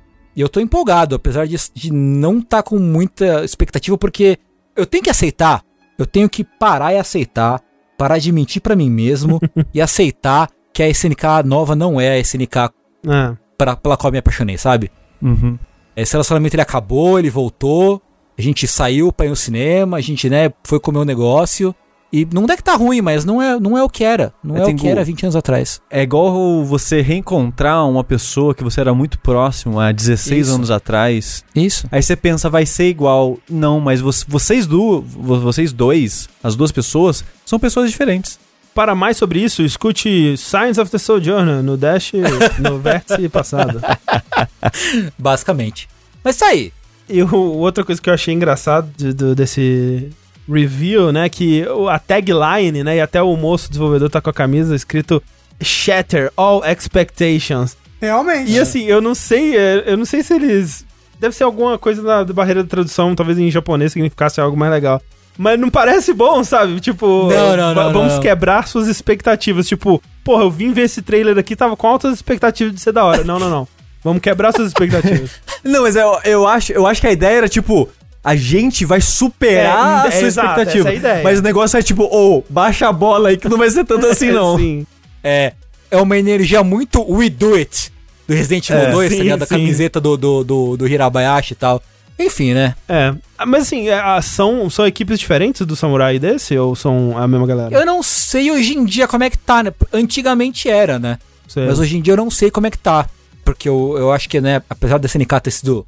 ter tido as suas ações compradas majoritariamente por, por um, um rei do petróleo, né? Um, um literal príncipe árabe do petróleo, eu acho que a empresa em si não é tão grande. Então eu não Sei. sei se são dois, duas equipes trabalhando independentemente de dois projetos. Eu acho que meio que tem uma galerinha que ficou pra fazer os personagens do de DLC, né? Que tá saindo, eles anunciaram também a, a, a Season 3, né? temporada 3 do Samurai Shodown. Que vai ter a Cham Cham e a Hibiki do Last Blade, que me deixou muito feliz, porque Last Blade é um puta jogo bom também. Então acho que, tipo, tem uma galerinha cuidando da- das próximas temporadas do, do Samurai Shodown, mas o grosso da equipe tá, já passou pro King 14, pro King 15, perdão. Eu acho que, eu sinto que é isso, que é isso aí que tá acontecendo. É, o Dio Rod falou no chat ali que é a mesma equipe sim, nos dois jogos. É, então, tá aí. Tá aí. E Street Fighter 6, hein, Tengu? Vai salvar a indústria dos jogos de luta de novo? Será? Eu acho que, felizmente, a gente não, não tá mais numa posição que a indústria precisa ser salva, graças ao bom Deus. Ok, ok. Graças a Deus. Tão bem servido. Né? Você Vai sair o? Guilty Gear aí. Que em 2021 a Capcom teria a capacidade de não ser covarde e lançar um Street Fighter 6 pixel art? Cara, eu, eu- isso jamais aconteceria. Mas, eu acho que mais do que pixel art ia ser legal pra caralho. Mas, Não ia, ma- ma- mas, se fosse todo desenhado, à mão, sabe? Porra, ia ser, não, ia eu ser prefiro muito pixel art, lindo. eu acho, a isso. Pra Street Fighter. Eu acho que pra Street Fighter podia ser desenhado, por que não? Não, não, funcionaria, seria legal. Assim, não vou dizer que não seria legal. Não, é, pô, sabe, sabe o que eles podiam fazer? Cumpre a porra da promessa de fazer o Darkstalkers novo. Faz o Darkstalkers desenhado tipo Schoolgirls, que é todo desenhado, É, mas faz uma porra do Darkstalkers. Os caras falaram faz 25 anos lá, Darkstalkers is not dead, lá no telão da porra do bagulho. E até agora, ó, nada, nada, zero. Eu acho que eles não esperavam que o Street Fighter 5 e o Marvel vs Capcom, né? Enfim. Iam flopar tanto. É. É, o Street Fighter 5 não flopou, né? Mas é aquela coisa. Assim, é que o pessoal que joga Street Fighter V joga parece que com ódio, sabe? Eu nunca vi um pessoal que reclama tanto quanto o pessoal que joga Street Fighter V. É o passarinho voando sem asa, só na força do ódio. É, é tipo, É, quem não. joga Dota 2, né? tá filha da puta! Ó, o, o, o Bruno, nosso amigo, o Bruno Espantalho, ele falou, ele tá esperando Street Fighter vs Tekken ainda, realmente. Vai Não, chegar que- aqui pra O que não salvar. saiu, o que não saiu é o Tekken vs Street Fighter. ah, é? É o contrário? É. É o contrário, é. Que nunca, falaram- nunca cancelaram ele. É, vai sair Mas- ainda, gente. Eu tô Mas já saiu o esperando. Tekken 7, tem uma Akuma lá, tá certo.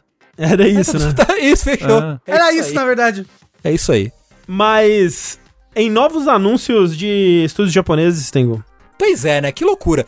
Tá aí o nome, né? Tomonobu Itagaki. Um nome, eu me sinto, tipo, num filme no ar, fumando um cigarro, tipo, Tomonobu Itagaki. Não escuto esse nome há 50 anos. Sim. tipo, tá ligado? Enquanto, enquanto toma um gole de conhaque num, num bar esfumaçado, assim.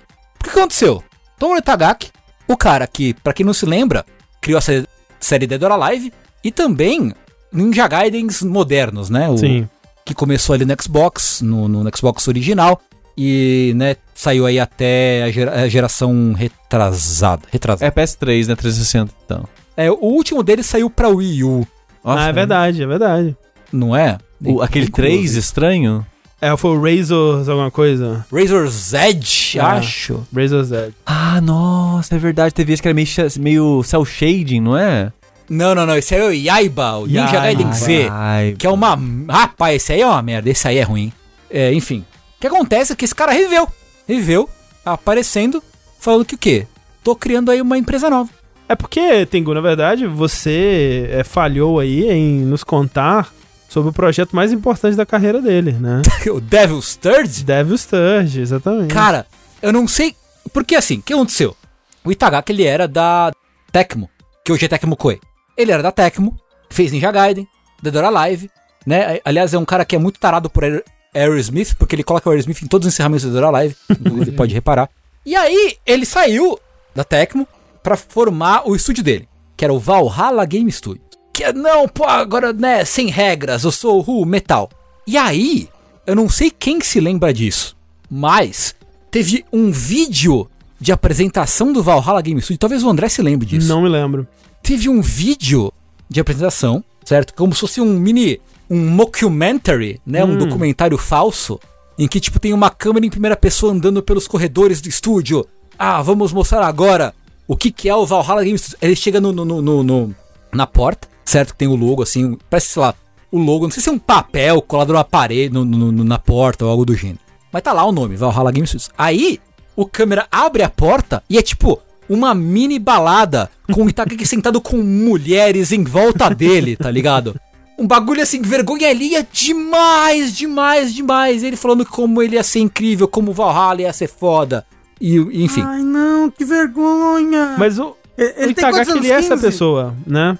Ele, ele é essa pessoa, ele é essa pessoa. Ele é, ele é metido a rockstar, anda sempre de óculos escuros. Sempre de óculos escuros, é. E eu encontrei com ele, ao vivo, em pessoa, é, no evento do Kinect. Lembra aquele evento do Kinect? Sim, que tava sim. todo mundo de, de pai de santo, assim, com o bagulho branco, assim, no, no estádio, não sei se- Eu lembro no disso, E3. é. Eu estava de pai de santo ao lado do Itagaki de pai de santo. no, no, no ginásio do Kinect. E ele Foi tava lá maravilhado. nome, né, do Kinect. É, maravilhado com a projeção no chão, que projetava uma aguinha no chão, e ele se punha a mão, na, o, de- a- a- o pé na projeção e a aguinha mexia. Ele tava maravilhado com isso. Enfim. Peraí, vo- vocês me trouxeram memórias terríveis que eu tinha guardado dentro de mim. Vocês falaram Devil's Third, Devil's Third, Devil's Third. Exclusivo do Wii U, clássico. É. Wii U, Wii U. Aí eu pesquisei aqui no Google e meu Deus, meu Deus, eu, eu tinha apagado o quão ruim esse protagonista é.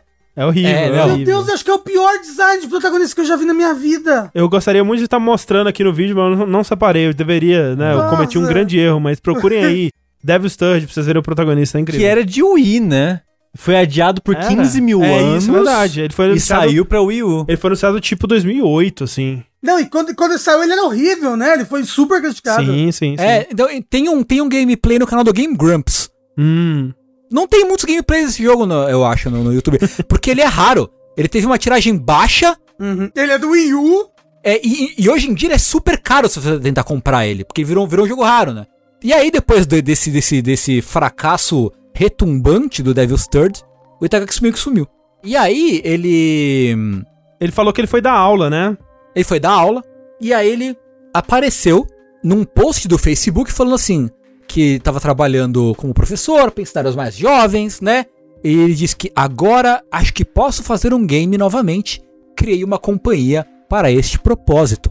Então ele criou uma empresa nova chamada Itagaki Games, né? Porque, né, humildade pra quê, né? É, então tá lá, Itagaki Games, não tem projetos anunciados ainda. Então, assim, é um bagulho que tá aí, né? Ele falou, da Microsoft, quiser me comprar, porra, É, porque É, esse esse é aí. o projeto esse dele, é o Tengu. projeto. Porque assim, na verdade, ele, É. ele ressurgiu das cinzas, né? Quando ele foi contatado pra uma entrevista num artigo que a gente vai falar mais, mais tarde é, sobre ele aqui ainda hoje. E aí ele aproveitou pra fazer esse post, né? Tipo, ah, Sim, sim, agora sim. que as pessoas lembraram que eu existo, deixa eu anunciar É. um negócio aqui.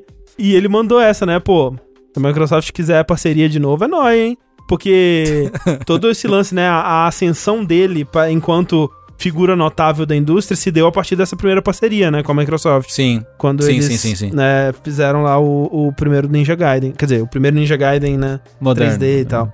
Ninja Gaiden, né? Os Ninja Gaiden modernos e o, e o Dead or Alive, os Dead or Alive, acho que 4. O 4? 3, o 4? O 4? Pelo menos o 4. Eles eram exclusivos, né? Do, do Xbox. Sim, eh, sim. O, o Ninja Gaiden foi exclusivo do Xbox original por um tempo.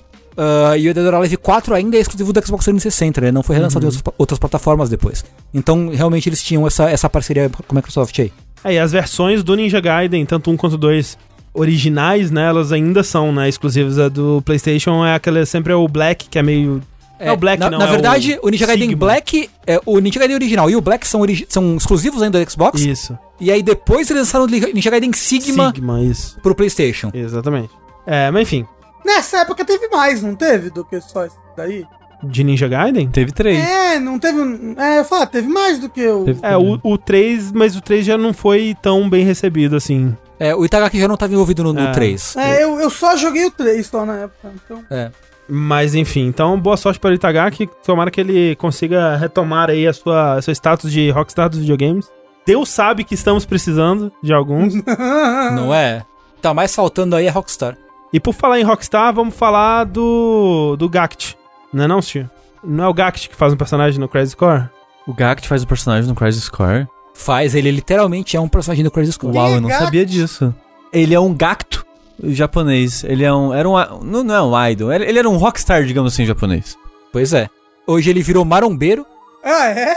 e lançou um vídeo recentemente que é um vídeo de exercícios físicos para sua mão, para seus dedos, para você dar prazer é, vaginal para mulheres melhor com seus dedos. Ah, não. Você tá zoando com a minha cara. É, é sério. E ele é youtuber também agora, como todo mundo.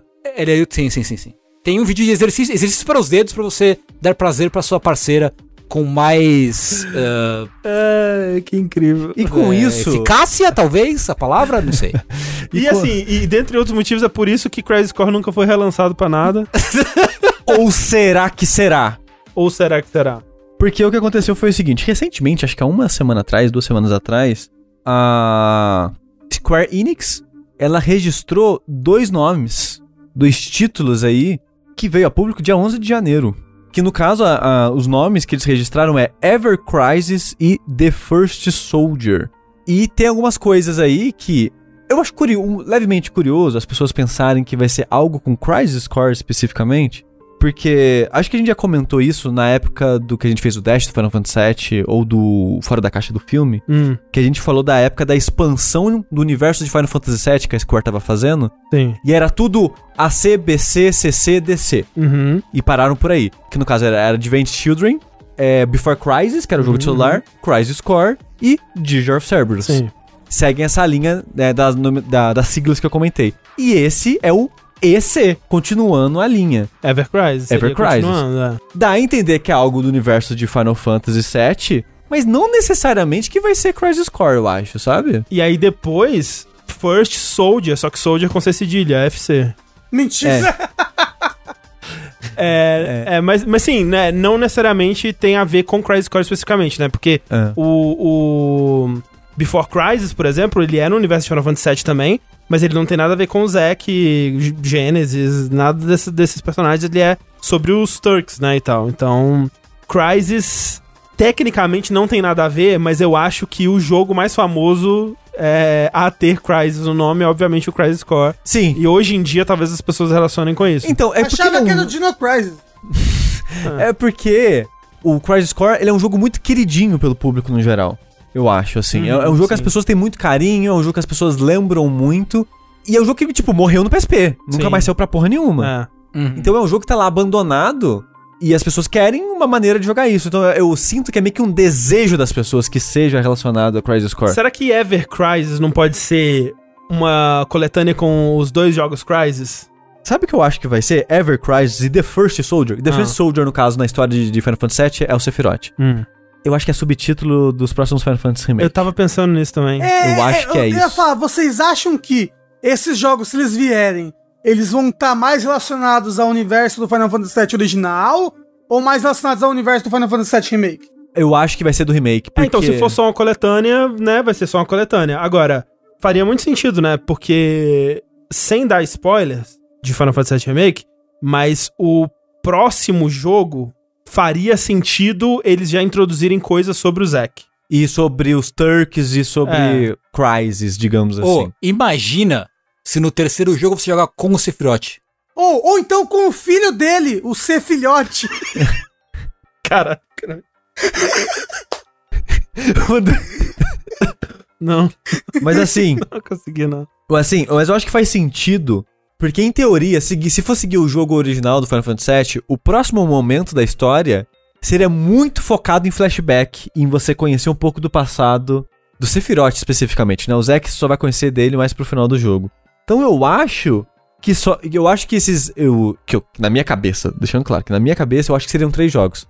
E esses jogos teriam esses, esses focos, sabe? O Ever Crisis tem um pouco mais desse do passado, o do First Soldier focar mais no Sephiroth. Talvez momento de você jogar com ele de verdade, diferente do Final Fantasy VII, que tem um flashback. É só um Você- gostinho, assim. É que você não joga com ele, né? Ele joga sozinho, só pra você sentir é o quão verdade, você impressionante. só vê É. a batalha É. com ele. É. Só pra você ser tipo, caralho, como ele é foda, puta que É, pariu. Sim, sim. Então eu acho, que, eu acho que seria interessante segmentar assim. Faria sentido, pelo menos. Não, não necessariamente interessante, mas faria sentido. E eles registraram também a, a Shinra, né? E o símbolo da Shinra, essas coisas. Mas aí é só pra licenciar coisas, eu imagino, né? Tipo, Uhum. fazer brinquedos e coisas com. E, e se for um filme? Pode, é, só pode ser. Assim, faria sentido, por exemplo, eles fazerem um filme sobre o Zack pra lançar antes do próximo jogo, por exemplo. Se fizeram isso pro Final Fantasy XV, né? De ter filme em CG, animação, teve um milhão Olha, de coisa. eu vou apostar nessa, hein, Rafa? Eu acho que faz bastante sentido isso, porque muita gente que terminou o 7 Remake terminou um pouco confuso, né? Sobre certos personagens, certos eventos ali. E faria sentido eles darem um pouco mais de contexto antes de continuar essa história no próximo jogo. Me parece factível isso aí.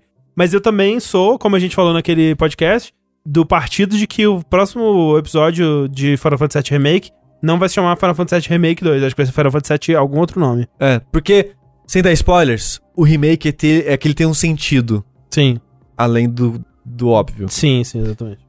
É uma sigla, né? Exato. Mas só esperando pra ver. O que a gente tem que esperar pra ver também é qual vai ser o PogChamp de amanhã. O de hoje, que era o dinossauro, teve um Não, foi ontem. muito O dinossauro foi ontem. Ah, Mandaram na foi live que eu ontem. fiz, eu fiquei feliz. aí dinossauro. hoje. Ah, é um- hoje é um sujeito só. É um, é um É cara. sujeito. É um, é um, é um sujeito. É o BRKS Edu. Né, imagina, imagina, façam aí a campanha pra ter caras de jogabilidade no. no É, Pocket. cadê? Quando que o sushi vai ser o, Pog, o PogChamp? Porra, o, o de ontem, essa cobrinha era muito bom, hein? O dinossauro, sei lá. É, é, É. bom demais. Oh, bom, mas tá vivo de alguma forma. É. As pessoas registraram em alguma outra coisa o rostinho. Mas ele é bom. Mas do que nós estamos falando, Tengu? O que caralhos aconteceu que de repente tiraram, tiraram, removeram, limaram, eliminaram a carinha PogChamp do site Twitch televisão? É, aliás, para as pessoas que não conhecem Twitch, né? Que tem gente que às vezes só ouve o podcast, né? O Twitch tem toda uma cultura de emotes próprios, são os emotes O Twitch é um dele, né? website que transmite e joga jogos ao vivo para todas as pessoas no Na mundo. rede mundial de computadores. Isso. É, exatamente. Que, justo como o Rafa falou, tem né, emotes globais. Tem emotes que, né, tem, tem os emotes de cada canal, tem os emotes que todo mundo usa. E o tal do PogChamp é um, é um sujeito fazendo, fazendo, fazendo, fazendo boquinha, fazendo uh, assim com a boquinha. Uma Uh, cara de surpresa, assim. né, uma cara de surpresa, é. assim. Tipo fazendo um o, um o com a boca, assim, ó, bem aberta e espantado com olhos estalados. E o PogChamp, ele é baseado em. Era baseado em uma pessoa real, né? O glorioso é, Gutex, né? Glorioso. É Falecido já. Ex-glorioso. O né? outrora Ex-glorioso. glori- glorioso, né? Outrora. Que era um cara é, muito famoso, muito bem quisto na comunidade de jogo de luta. Né? Ele, ele, ele tá na cena faz décadas, mas ele ficou famoso de fato desde o Street Fighter 4, eu acho, que foi quando ele começou a fazer é, um programa de muito sucesso no YouTube com o Mike Ross, que é outro cara que também tá na comunidade faz um tempo. O Mike Cross ainda é legal, né? O Mike Ross é gente boa, ele passou, né, passou por uns maus A bocados gente aí. até comentou mais. no Vértice. Pois é. E aí, em tal momento de tal programa, o, o Gut- Gutex faz a carinha, o, e todo mundo adorou e começou a usar no Twitch e virou o tal do PogChamp. Porém, o que ninguém contava é que quando começou a, né, toda da quarentena, a Covid, a coisa toda, ninguém contava que o Gutex revelasse um anti-vaxxer, teorista da conspiração, consumidor de Infowars, Incrível. e cara que acredita em cloroquina, assim. Foi uma reviravolta de 2020. O 2020 só fudendo tudo, né? É, até aí tudo bem. Tudo bem? Tudo bem não, na verdade. Mas enfim, o caso é que, recentemente, né, em janeiro, a gente teve o caso da, da invasão do Capitólio, né? Os, os caras, os, os trampinhos foram lá e Pra invadiram. a- abrir os trabalhos de 2021, né? né? Que delícia, nham, nham, nham. Uma galera malucona foi lá, invadiu a porra do Capitólio, né? Depredou tudo, não sei o que. Morreram, mataram um policial? Pois é.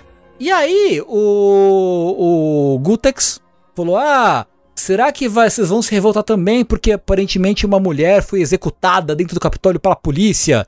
E ela é uma maga mártir, né? Uma mártir do, do- dos maga, né? Que é o Make America Great Again, que é o slogan dos trampistas, não sei o que e tal. E ele, tipo, a partir daí, desse tweet, e imagino que considerando todo o comportamento prévio do Gutex na internet, a Twitch decidiu remover a cara dele é, do seu site, né? E ele, ele já, ele já tinha sido banido do Twitch uma época, né? Porque ele fez umas, vários tweets defendendo a tal da a porra da cloroquina, Incrível. que ele é um cloroquista. Inclusive, o Gutak subiu um vídeo no, no canal do Cross Counter TV, que era o canal que ele fazia os, os vídeos com o Macross e tal. Um vídeo triste, sabe? Triste. Hum. Uns 12 minutos de- dele se justificando. Ah, não, porque eu tenho me consumido muito, me informado muito em sites como Infowars. É Tipo, ei, caralho, sabe? Como é que você admite isso em público, né? né? Tipo, um vídeo assim, ele assim, ele não só bebeu, mas ele entornou toda a jarra, todo o tonel do quisuco do, do, do obscurantismo e da, da, da coisa mais bad vibes, fake news, mentirada do caralho que se pode ter hoje em dia. Assim, ele, ele, ele mergulhou de cabeça nessa porra e é muito louco como isso tem sido considerado, tipo, ah, né, lendo os comentários do vídeo e tal, né, eu, que- eu queria ver como é, que, como é que a comunidade tá reagindo, né? E a maioria da comunidade, graças a Deus, tem reagindo tipo, cara, vai se tratar, vai procurar um, né, um terapeuta, um, um psiquiatra, você não tá bem, tá ligado? Mas tem uma galera que tá falando, pô, não, pô, é, parabéns aí por Falar a verdade! falar, é, é, é, eu posso não concordar com você, mas você tem que ter espaço pra poder falar suas ideias, não sei o quê, né? E, tipo, gente, não, não, não é assim. Não tem não, é, não né? é isso, né? Não tem não, cara. Você, uma coisa é você deixar aberto espaço pro, né, o troca democrática de, de ideias e informações. Outra é você espalhar que cloroquina funciona. Exatamente. Tipo, a, a- a liberdade de, de expressão acaba quando você está causando a morte de milhares de pessoas, pelo amor de Deus. Isso! Exato, tipo, e esse, e esse, esse argumento de tipo, não, pô, você tem que, tem que deixar a galera, pô, dar aí as opiniões. Não, cara, não é assim que funciona. Você não pode eh, ser, ser irresponsável, permitir uma irresponsabilidade desse tamanho de você falar coisas que literalmente mata pessoas, tá ligado? E ele foi. O Gutex foi. O PogChamp, né, foi banido, né? O Gutex foi meio que banido, a cara dele foi banida da Twitch, porque pela né, a, acusação da Twitch, né, a alegação da Twitch, melhor dizendo, foi que, tipo, o tweet, né, do, do Gutex, ele tava incitando mais violência além do que já foi feita na invasão do Capitólio. E no vídeo, ele não consegue entender onde tá a incitação à violência na, na, na fala dele, né? O que é muito louco, ele não, ele não enxerga. Ou ele não enxerga, ou ele não, não quer enxergar, ou ele tá se fazendo de bobo não, não, e sabe muito bem o que tá dizendo, mas, porra, você falar que as pessoas estão lá, chamar as pessoas de mártires, E será que vai deixar barato, né? é, isso é incitar a violência. Caralho, sabe? É, enfim, tá banido o PogChamp.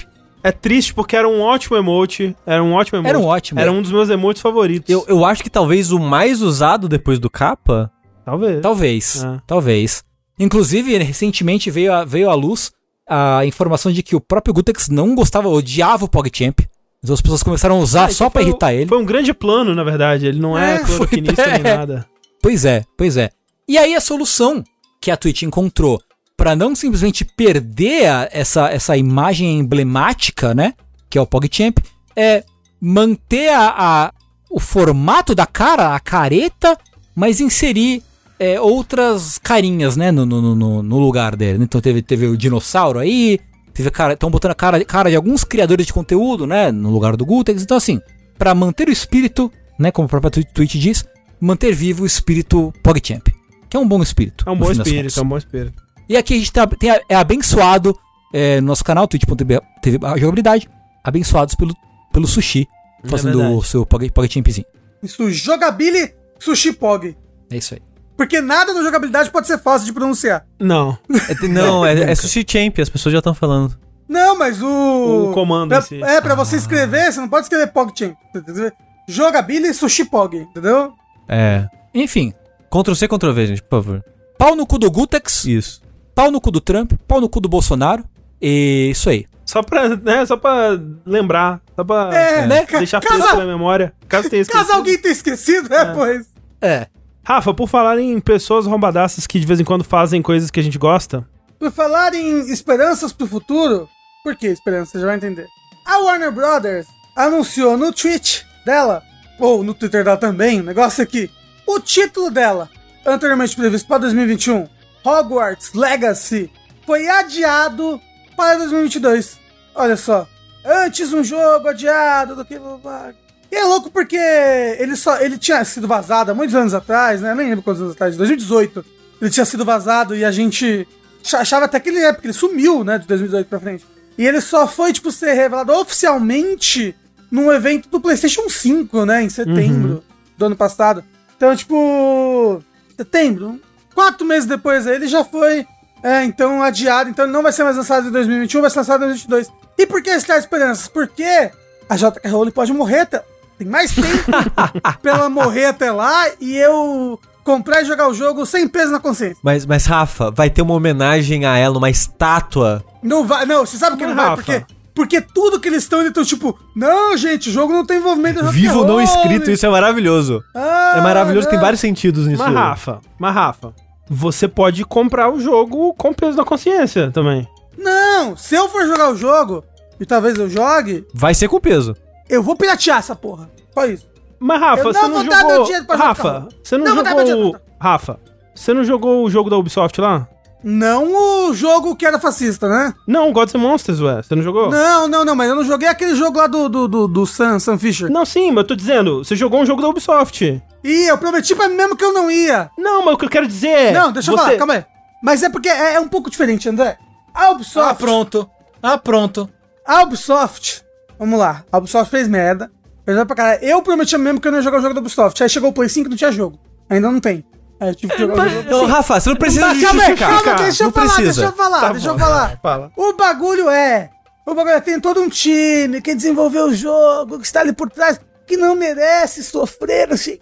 Para, vou chorar. Que não merece sofrer porque a Ubisoft é filha da puta. Mas aí que tá. Que pra, jogo mas do Harry Potter. Mais, do Harry Potter é o mesmo. E, e, e, menos, e menos ainda, menos ainda, porque não tem a participação da J.K. Rowling. Não. O, o, os outros jogos lá tiveram a participação das pessoas.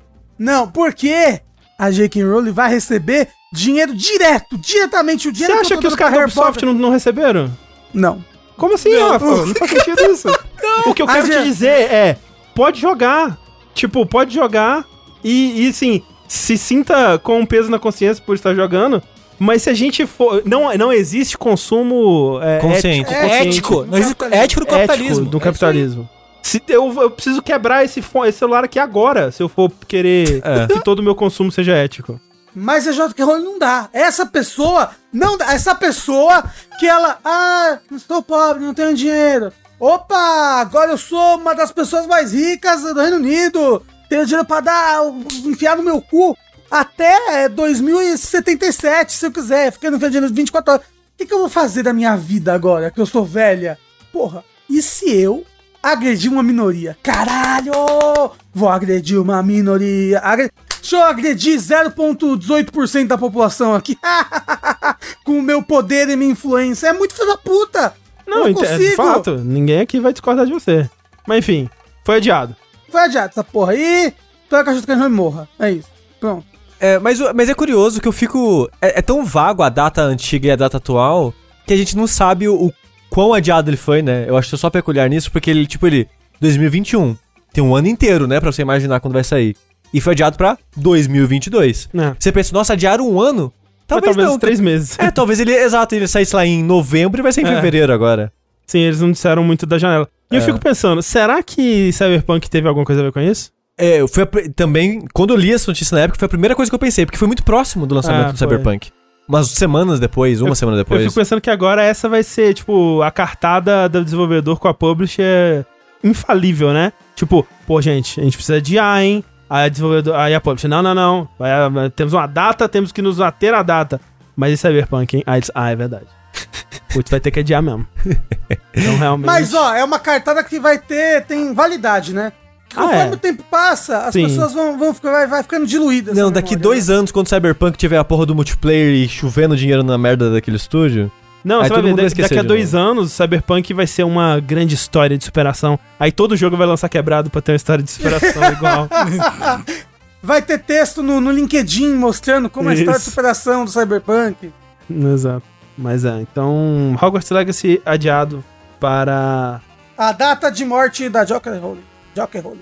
Quem morreu também, aparentemente, né? Quem, quer dizer, J.K. Rowling vai, vai morrer aí um dia. É, o Rafa já cantou a bola aí já. Né? Mas quem morreu também, aparentemente, são as datas de lançamento dos jogos do PlayStation 5. né, dos próximos lançamentos de jogos do PlayStation 5, datas fale faleceram. Por quê? A Sony lançou um teaser pra CS desse ano, em que ela dava, né, é, é aquele trailerzinho resumindo com todos os jogos que vai sair pra plataforma. Um sizzle reel. Muito bonito. É um real. E aí, ao final do trailer, tinha os títulos dos jogos mostrados com as datas de lançamento já. Então, por exemplo, tava lá, ah, Ghostwire Tokyo, outubro de 2021. Eu tenho aqui, ó, Ratchet Clank 2021, Sim. Horizon Forbidden West 2021, Returnal 19 de março, né? Tá aí, tá chegando. Isso, é, Pragmata 2023, Solar Ash junho de 2021, Kena março de 2021. Fiquei empolgado, não esperava que Kena estivesse tão próximo. Aliás, Né? o Kena tá aqui na chamada, mas o Kena, né, o jogo, É, Stray, outubro de 2021, Ghostwire Tokyo, outubro de 2021, Little Devil Inside, julho de 2021, Projeto Athla, Atia. janeiro de 2022, Atia, Atia, perdão, Ah, é Atila. E- é- Vamos fazer o jogo do moço, finalmente. Isso. e Hitman 3, ja, janureiro, Já que tá January, January de 2021. Né? É- é- a primeira versão do trailer tinha isso no final. Mas aí a Sony, muito. de maneira muito furtiva, fez um trocadalho e colocou uma versão nova do vídeo em que não tinha mais as menções aos jogos e muito menos as datas de lançamento. Então, nessa versão nova, tem agora só Ratchet Clank, Horizon, Returnal e só. né? Então a grande maioria dos jogos que ela tinha falado no outro, na outra versão do vídeo não estão mais lá. Olha só. É tipo, eu vi aqui o, J, o J. Marcos ele falou ali. Por que eles lançaram o console agora então? Não foi muito cedo? Eles não mudaram as datas, eles só esconderam. As datas vazaram por acidente e eles. Alguém, alguém lá na hora de editar o vídeo deu um Ctrl C, Ctrl V ali e foi tudo. E eles só esconderam de novo as datas. Mas é, é interessante saber, né, das datas É. desses jogos. Mas o, o Atia da Square me surpreende muito porque não tem nem nome final ainda. E o Sim. lançamento a partir daqui a pouco. É, daqui a um ano, né? É, mas tá, tá tipo isso do ano que vem? Tá, mas é aquela coisa também, né? Que Até jogo pra. que vai lançar esse ano, hein, pro Play 5, então? É, todos esses que a gente falou. Teoricamente, né? Segundo aquela coisa, né? O Ratchet Clank, Horizon, uh, Solar Ash, Kena, Stray, Ghostwire Tokyo, Little Devil Inside e o Hitman 3, né? Todos esses jogos saindo. Ah, o Hitman 3 já não... Já saiu, saiu Já hoje. saiu. Então, teoricamente, tem esses jogos pra, pra jogar no Play 5. É, sim, e, e assim, né? Muitos que com certeza ainda vão ser é, anunciados aí.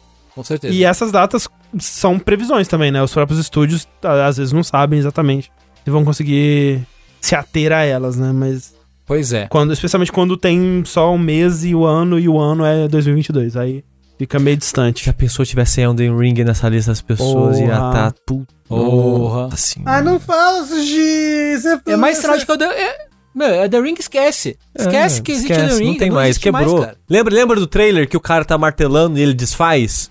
Então, acabou, não tem mais, gente. É o jogo, é. Esquece, não, não existe. The Ring foi uma, foi uma alucinação coletiva. Categoria na qual também se encaixa o quê? Killzone. Olha aí. Que esse morreu mesmo. E- esse, esse aí morreu, né? Porque o que aconteceu? É, a Sony, né, só deu aquela tiradinha dos jogos no trailer dela, da CS, mas ela também tirou do ar, e aí tirou do ar, para valer oficial, real oficial, o site da série Killzone. Né? O- hoje, se você entrar lá, ela vai te redirecionar para o site do da PlayStation, né? PlayStation.com. É, ainda tá com um aviso no site do Killzone, mas em breve vai começar a redirecionar, né? É, e diz que o site oficial foi aposentado, que é um termo muito curioso para se usar. O site foi aposentado. Mas, tipo, você acha que morreu a franquia Killzone? É, pelo menos não há previsão em breve deles fazerem um jogo, né? Que, tipo, esse site, ele era uma comunidade, né, pra, as pessoas formarem clãs e é, administrarem os clãs pro multiplayer e tal. E uma comunidade no, no geral, né, para as pessoas falarem sobre Killzone e tal. E o site tá fechando, o, o online do jogo ainda continua valendo. Eu não sei dos jogos mais antigos, tipo Killzone 2, aí eu realmente não sei. Mas o online, pelo menos do Shadowfall, que é o mais recente, continua valendo. Só que perde essa outra funcionalidade dos clãs e tudo mais. É, não vai poder nem, cri- nem criar nem gerenciar mais os clãs Isso. no, no Shadowfall. E aí passa muito essa sensação de que essa franquia está dormente, né? Ela, ela Uhum. não vai ser tocada em breve e por isso não faz sentido manter um site com uma equipe provavelmente de moderação e tudo. E o que faz muito sentido, né? Porque assim, o, o Killzone ele tentou muito, né? Ser alguma coisa Ele, é- ele, é- ele era o Halo Killer, né? É. Tentou mesmo, viu? E assim, tiveram bons jogos aí, jogos elogiados e conheço pessoas que gostam. Tem até amigos que. Isso. mas ele nunca chegou lá, especialmente não no nível que Horizon chegou, por exemplo, né? Então, não faz sentido pra, pra Guerrilla voltar pra Killzone, ou sei lá, até dá pra outro estúdio, talvez, assim. Killzone nunca chegou a ser esse jogo super querido. Não tem ninguém, né, fazendo abaixo assinado, cadê o novo Killzone e tal.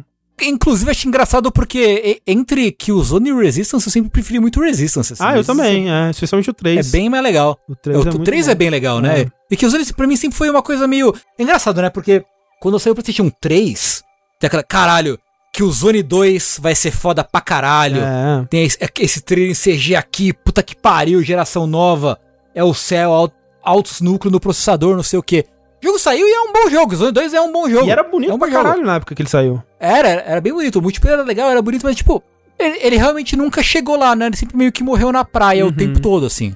É triste. Triste. Então, eu acho muito bom que a Guerrilla tenha encontrado aí, né, um- uma franquia de grande sucesso, que tá realmente todo mundo muito ansioso pelo próximo jogo. Mas certo é que eles continuem nisso aí por um tempo, né, e Sim, tentem sim. outras coisas, sei lá. Então, realmente não faz sentido voltar tão cedo. Hip Killzone. Hip Killzone. E Hip é a carteira do comprador de jogos brasileiro, né, Rafa? Na verdade, não hip, na verdade, estão tentando resgatar a carteira do jogo comprador de jogos. Estão tentando resgatar daquele jeito que tem que fazer a desfibrilação, né? Reanimar, talvez injetar uma seringa de, de, De de adrenalina, adrenalina assim. no, no- direto no coração, assim, né? Eu acho que menos do que do que a carteira dos, dos gamers brasileiros, mas do, dos nintendistas brasileiros, né? Vamos dizer assim. Principalmente, né? Porque existe um, um serviço de venda de jogos online brasileiro, um paralelo aí, alguns diriam, do- da Steam, que é a nuvem, né? Com dois U's. E a partir de terça-feira, no dia anterior dessa gravação, dia 19 de janeiro, a nuvem passou a vender códigos digitais dos jogos de Nintendo Switch e Nintendo 3DS. O quê? Mas aí é mais barato? Blá, blá. Não, não, não, calma, calma. Não é mais barato, mas você pode parcelar em 10 vezes. Uou! Yeah! Uou! E o que, que o brasileiro gosta mais do que gastar Parcelar, dinheiro? porra! Parcelar pra gastar várias vezes. Continuar lembrando que você teve aquela compra impulsiva todo mês. Daqui a Isso. seis É, meses. cara, tipo, a minha mãe, ela fica puta comigo porque eu não parcelo as coisas, cara. ela, ela fica ativamente brava comigo. Por que que você não parcela?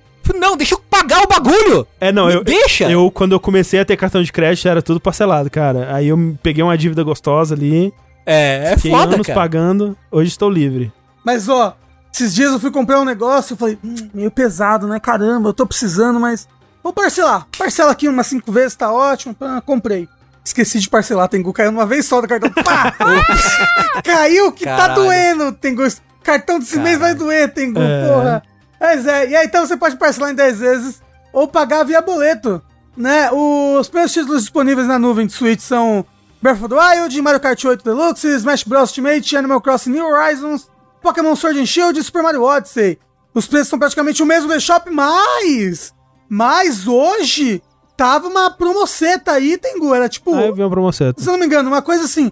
Era um cartão da eShop brasileira na nuvem, um cartão de 250 reais. Tava 220 reais na nuvem.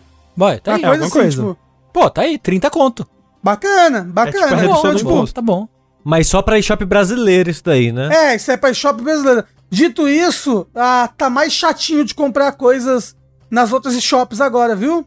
Sim, agora é só por continente. Hum. Então, é isso mesmo. Na, por exemplo, eu fui tentar comprar um negócio na eShop sul-africana, não, Não consigo dá mais. comprar. Não dá mais. E é, a e é parada que a pior. gente fazia com a conta japonesa, Não dá. Acabou. não, não vai poder mais. É. Mas obrigado, pior da Nintendo, por tudo. Obrigado, obrigado. E, por exemplo, eu tenho um jogo que tá em pré-order. Eu não posso mudar. Eu não posso mudar só, só se eu cancelar a pré-order da minha conta, aí eu posso mudar a conta de país. Perguntaram ali, eu não vi o nome, mas perguntaram uma pergunta muito importante, Tengu. Não dá mais pra baixar o aplicativo do Joy Sound no Switch, então? Ah, tem que ver isso Tem que fazer uma conta japonesa, provavelmente. mas pera, mas pera, o aplicativo é de graça? É de graça. Sim. O que você não consegue fazer é usar um cartão de crédito de um continente no outro. É isso. Ah. Vo- Você pode mudar de conta facilmente. Ah, ok, ok. Entendi. Ir lá e baixar de graça. Você só não consegue usar o cartão de crédito. Ok. Então o, o negócio do nosso PR ainda dá, porque ele É compra lá verdade. no cartão de crédito dele, entendeu? É Então ainda, ainda funciona. Só não Louco. funciona eu usar o meu cartão de crédito brasileiro pra comprar coisa no Japão, entendeu? Não dá mais.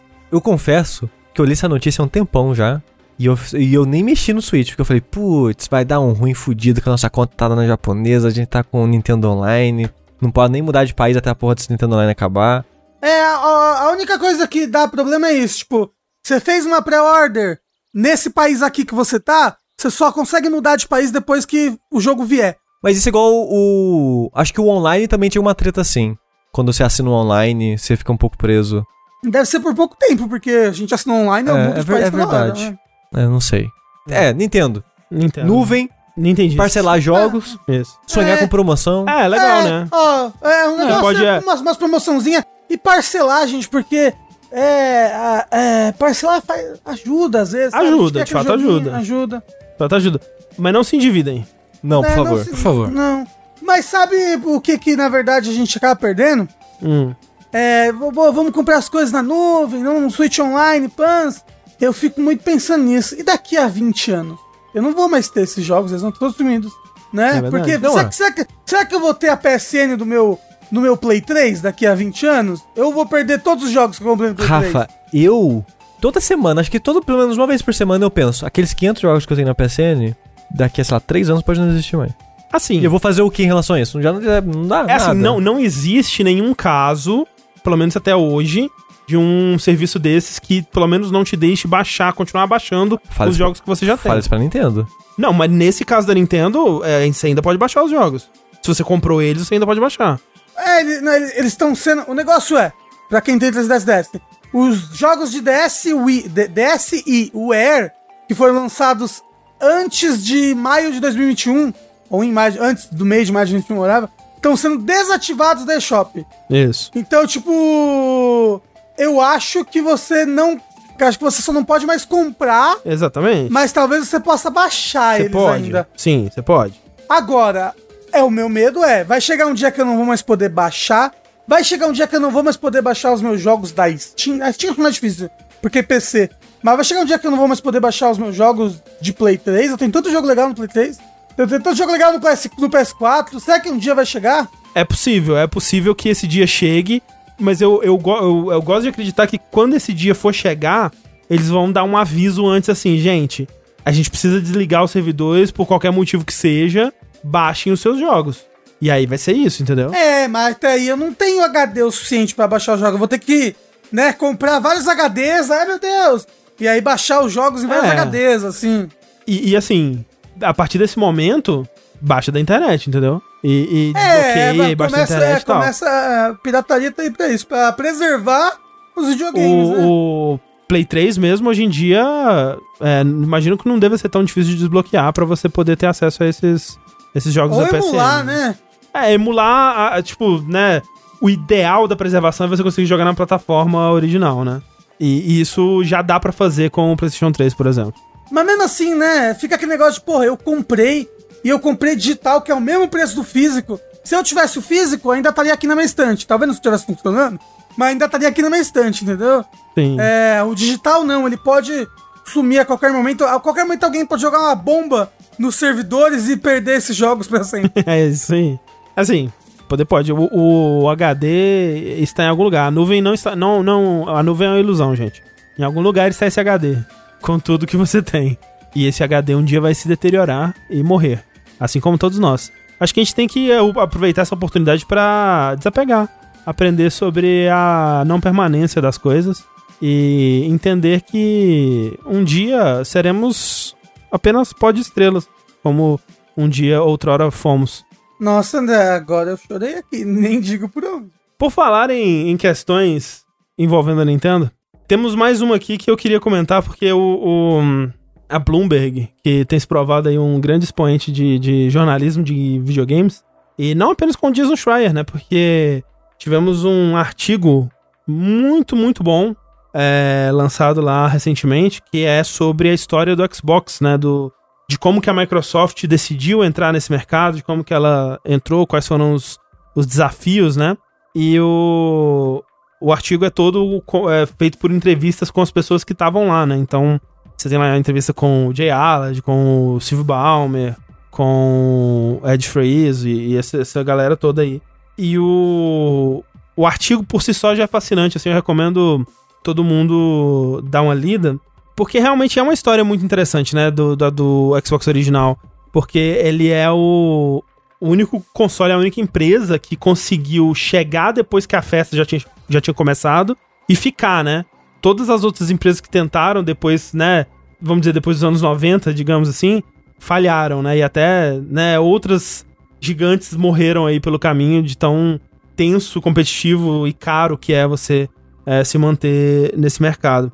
E assim, é, é, muito interessante porque você vai vendo lá, e assim, o que motivou, o que motivou a Microsoft a, a querer entrar no mercado de, de consoles, para começo de conversa, foi uma provocaçãozinha da Sony, né? Que a Sony, quando ela tava falando do PlayStation 2, quando ela anunciou, ela começou a dar aquelas declarações super altivas, né, e, e viajadonas, assim, sobre é, o PlayStation soberbas, 2. Soberbas, alguns diriam.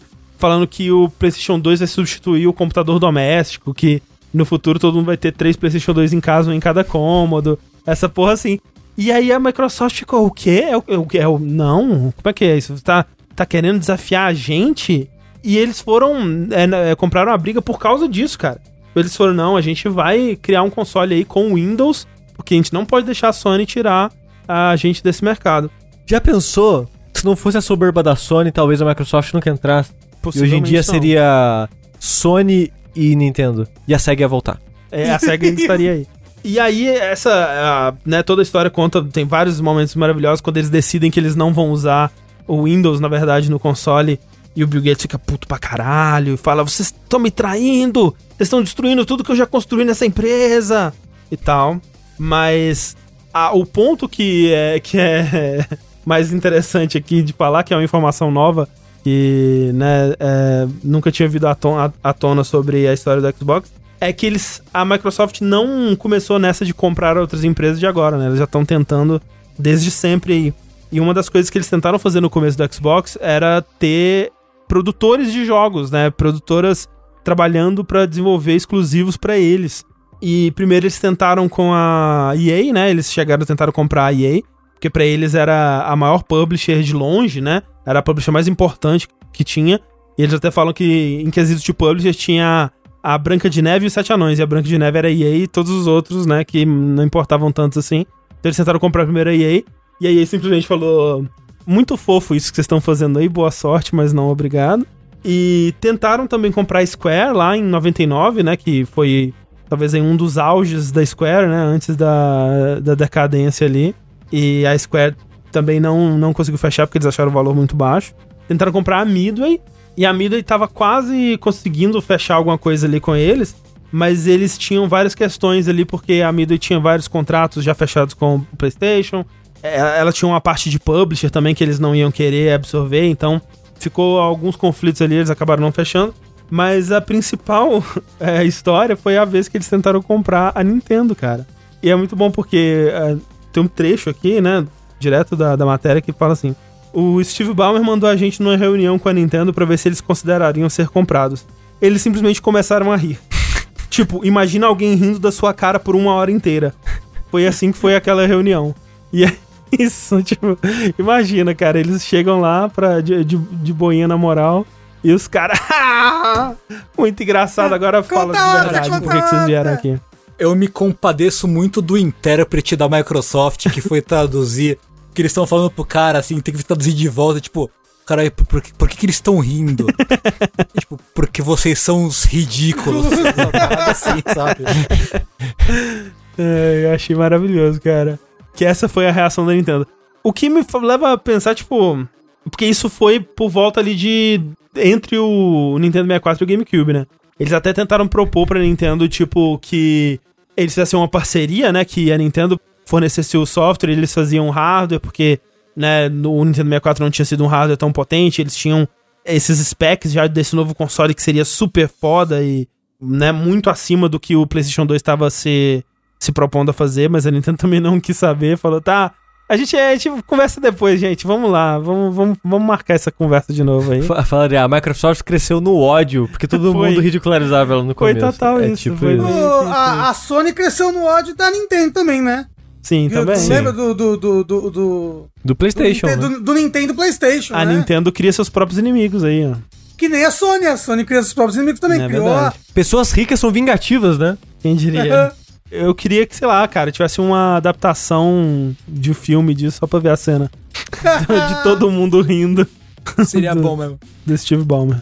Se um dia você fizer um, sei lá, um retro contando isso, Isso. chama e a gente. É, Em cena. Reencena. é isso, a gente, a gente reencena as, as coisas. O Tengu pode ser o tradutor, sabe? Ia ser, ia ser bem legal. Isso. Mas sabe uma coisa que é verdade? Hum. É que empresas querem ficar mais ricas. Porque os ricos cada vez ficam mais ricos. Olha, E já o diria pobre? o, o poeta. E o... as poetas. É, As meninas. E ficam, os pobres cada vez ficam mais pobres. E as empresas querem cada vez mais. Elas querem serem donos do mundo até eventualmente virarem governos e terem exércitos particulares e virar um mundo cyberpunk que na verdade a gente já vive. É, esse é, é, é uma notícia que encaminha muito para o nosso futuro cyberpunk, né? Mais ainda. Mais ainda. Porque a parada é. A gente já sabe que a Microsoft ela quer comprar todos os estúdios de videogames que existem na história do universo pra ela ter essa. Como é que fala mesmo? Hegemonia aí controlando os videogames. Um que me preocupa um pouco. É preocupante. Agora, hoje, você fica, porra, maneiro, Game Pass.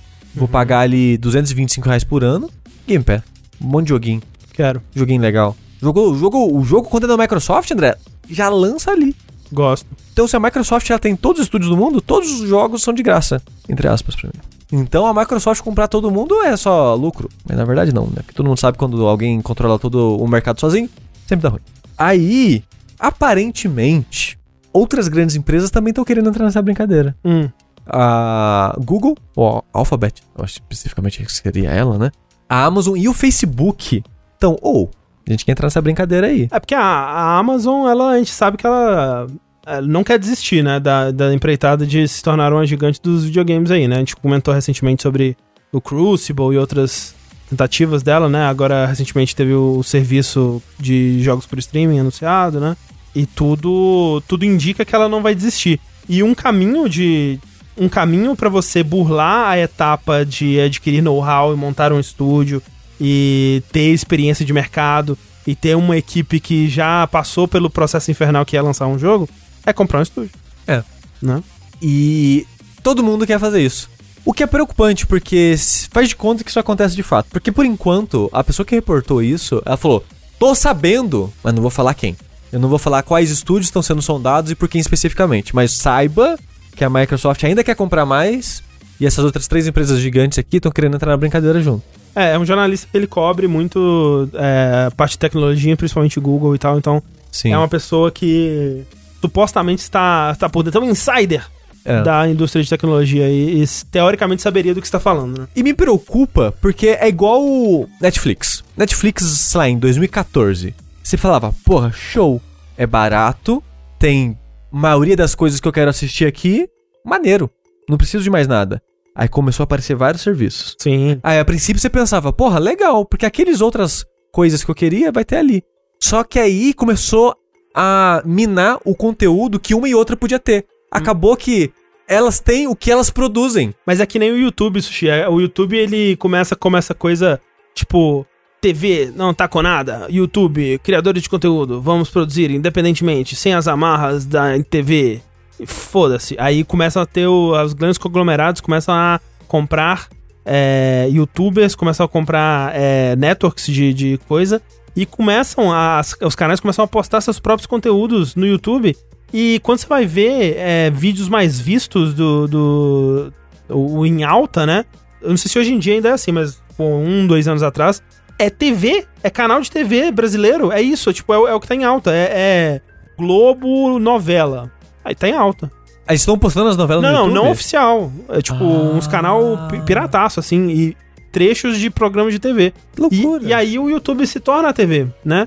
E, e a mesma coisa com essa parada, né? A Netflix ela veio como essa. é, ah, canais de TV por assinatura, esses pacotes absurdos e tal. Não quero tudo isso, eu vou aqui escolho exatamente o que eu quero e tal. E aí vai somando, somando, somando. E hoje em dia, se você quiser, é, você tá quase.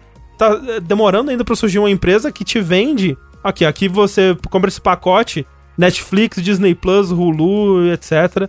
E, e é isso, né? Ah, Não sei como ainda não tem, né? Aí, se esse futuro. André, eu, go- eu, eu queria, hein? Ah, tá. Achei que você ia falar pra gente começar essa, é, Não, essa assim, venture aí. É uma ideia, essa é legal. Eu, eu gostaria, hein, de... Pagar Pô, mas- ah, 300 reais nesse pacote, igual era, sei lá, Sky. Mas é porque eu já pago, só que pra um milhão de empresas diferentes. Cai no Só- cartão mas é- exatamente, Rafa. Você, a- você vai cancelando de acordo com que você vai parando de assistir. E volta quando sai alguma coisa que você quer assistir. É, por exemplo, É, mas, ontem- o, mas a Sky, por exemplo, também tinha isso. Não, a um Sky é um canais, pacote. essa- Mas você não, você não fica flutuando o pacote de mês em é, mês. tipo... Ó, mas eu queria esse Disney Plus, mas Globoplay, perdi essa porra. É, então, eu peguei o Globoplay agora, né? Daqui a três meses já, É. ali. HBO, cara pra caralho. Tá saindo, sei lá, Love, Lovecraft Country? Assino, um, dois meses, acabou. Tchau. Sim, Tchau e benção. exatamente. Mas a parada é, se essas três grandes empresas de fato estão sondando aí outros grandes estúdios, se de fato as compras vingarem, a gente tá meio que encaminhando pra esse futuro. É. E parece muito merda. Principalmente porque vai começar a ter mais controle ainda sobre o que é produzido. Porque, por exemplo, a Google só vai querer lançar os jogos dela pra porra da plataforma Ah, sim, dela sim. Do, do streaming. É, a Disney Plus, né? Tipo, as paradas da Disney agora tá saindo no É. Disney Plus, Então, óbvio. então, por exemplo, eu vou ter que jogar, sei lá, no PC ou na TV que tem um aplicativo, ou, sei lá, tem uma internet, primeiro, vai ter uma internet boa e um país que tenha né, servidores que funcionem direito. Então, quanto mais vai segmentando isso, pior vai ser pro consumidor no final das contas. Sim, porque, sim. porque vai ser, tipo, em vez de pensar, ah, é dois consoles de PC, quatro com. Três consoles com a Nintendo e, e o Xbox. Mas ó, a Sony e a Microsoft, né, 90% ainda intercala. Você ainda vai ter mais opções ainda, pra ter mais exclusividades ainda. O que é, só é pior pra gente. É ruim, de fato, mas sabe como que eles podem fazer para o consumidor achar que é ótimo e ficar empolgado? Quando o Google comprar a Nintendo e a Capcom, ele faz um jogo de Resident Evil com o Mario. Uau. Que aí Porra, o Chris, ele encontra o Mario, eles, eles são amigos. Aí vira Luigi. Isso, e aí eles têm o Não, assim, Mario o em The de Resident, Evil Verse. Mario é Luigi's Mansion. É por isso que eu falei do Luigi. Sim, mas você entendeu o que eu quis dizer. É. Não entendi, não. Porque aí o, o consumidor ele fica empolgado pra jogar o jogo do Zelda feito pelo Kojima, entendeu? Não, não, para. Ah, imagina as falas, imagina os diálogos. Vai ser é melhor do que tá agora. Não, Não. não, não, não, não é, não é, Sushi, Ó, não é. O fato é que o Google ele não pode dominar o mundo, porque eu tava falando sobre isso e ele pesquisou aqui. Hugo, estudante empolgado, excitado para jogar o jogo do Zelda. Rafa, seu nome é Hugo? É. Eu. Mas essa é a notícia, que o futuro tá chegando. E as empresas vão dominar ainda mais. Quem vai comprar o jogabilidade? Esse é que eu quero saber. Aí vai ter o, o É. crossover do jogabilidade dirigido pelo Kojima. É. Falando em compra, o Giant Bomb tá bem? Assim, tá fazendo os podcasts de final do ano, né? Tá legal. É. Fico com medo de acabar. Depois da última compra aí. Fico com medo também. Mas Do Giant Bomb acabar? se o Giant É. Bomb acabar, a gente compra eles. Ah, É ok. verdade. Demorou. E com essa perspectiva, a gente fica por aqui, encerramos mais um vértice. Muito obrigado a todo mundo que assistiu até aqui. Enquanto a gente não é comprado pelo Google, eu sou o André Campos. Eu sou o Eduardo Sushi, dono do Nautilus. Eu sou Rafael Google. Eu sou o Fernando Tengu. E até a próxima, gente. Tchau, tchau.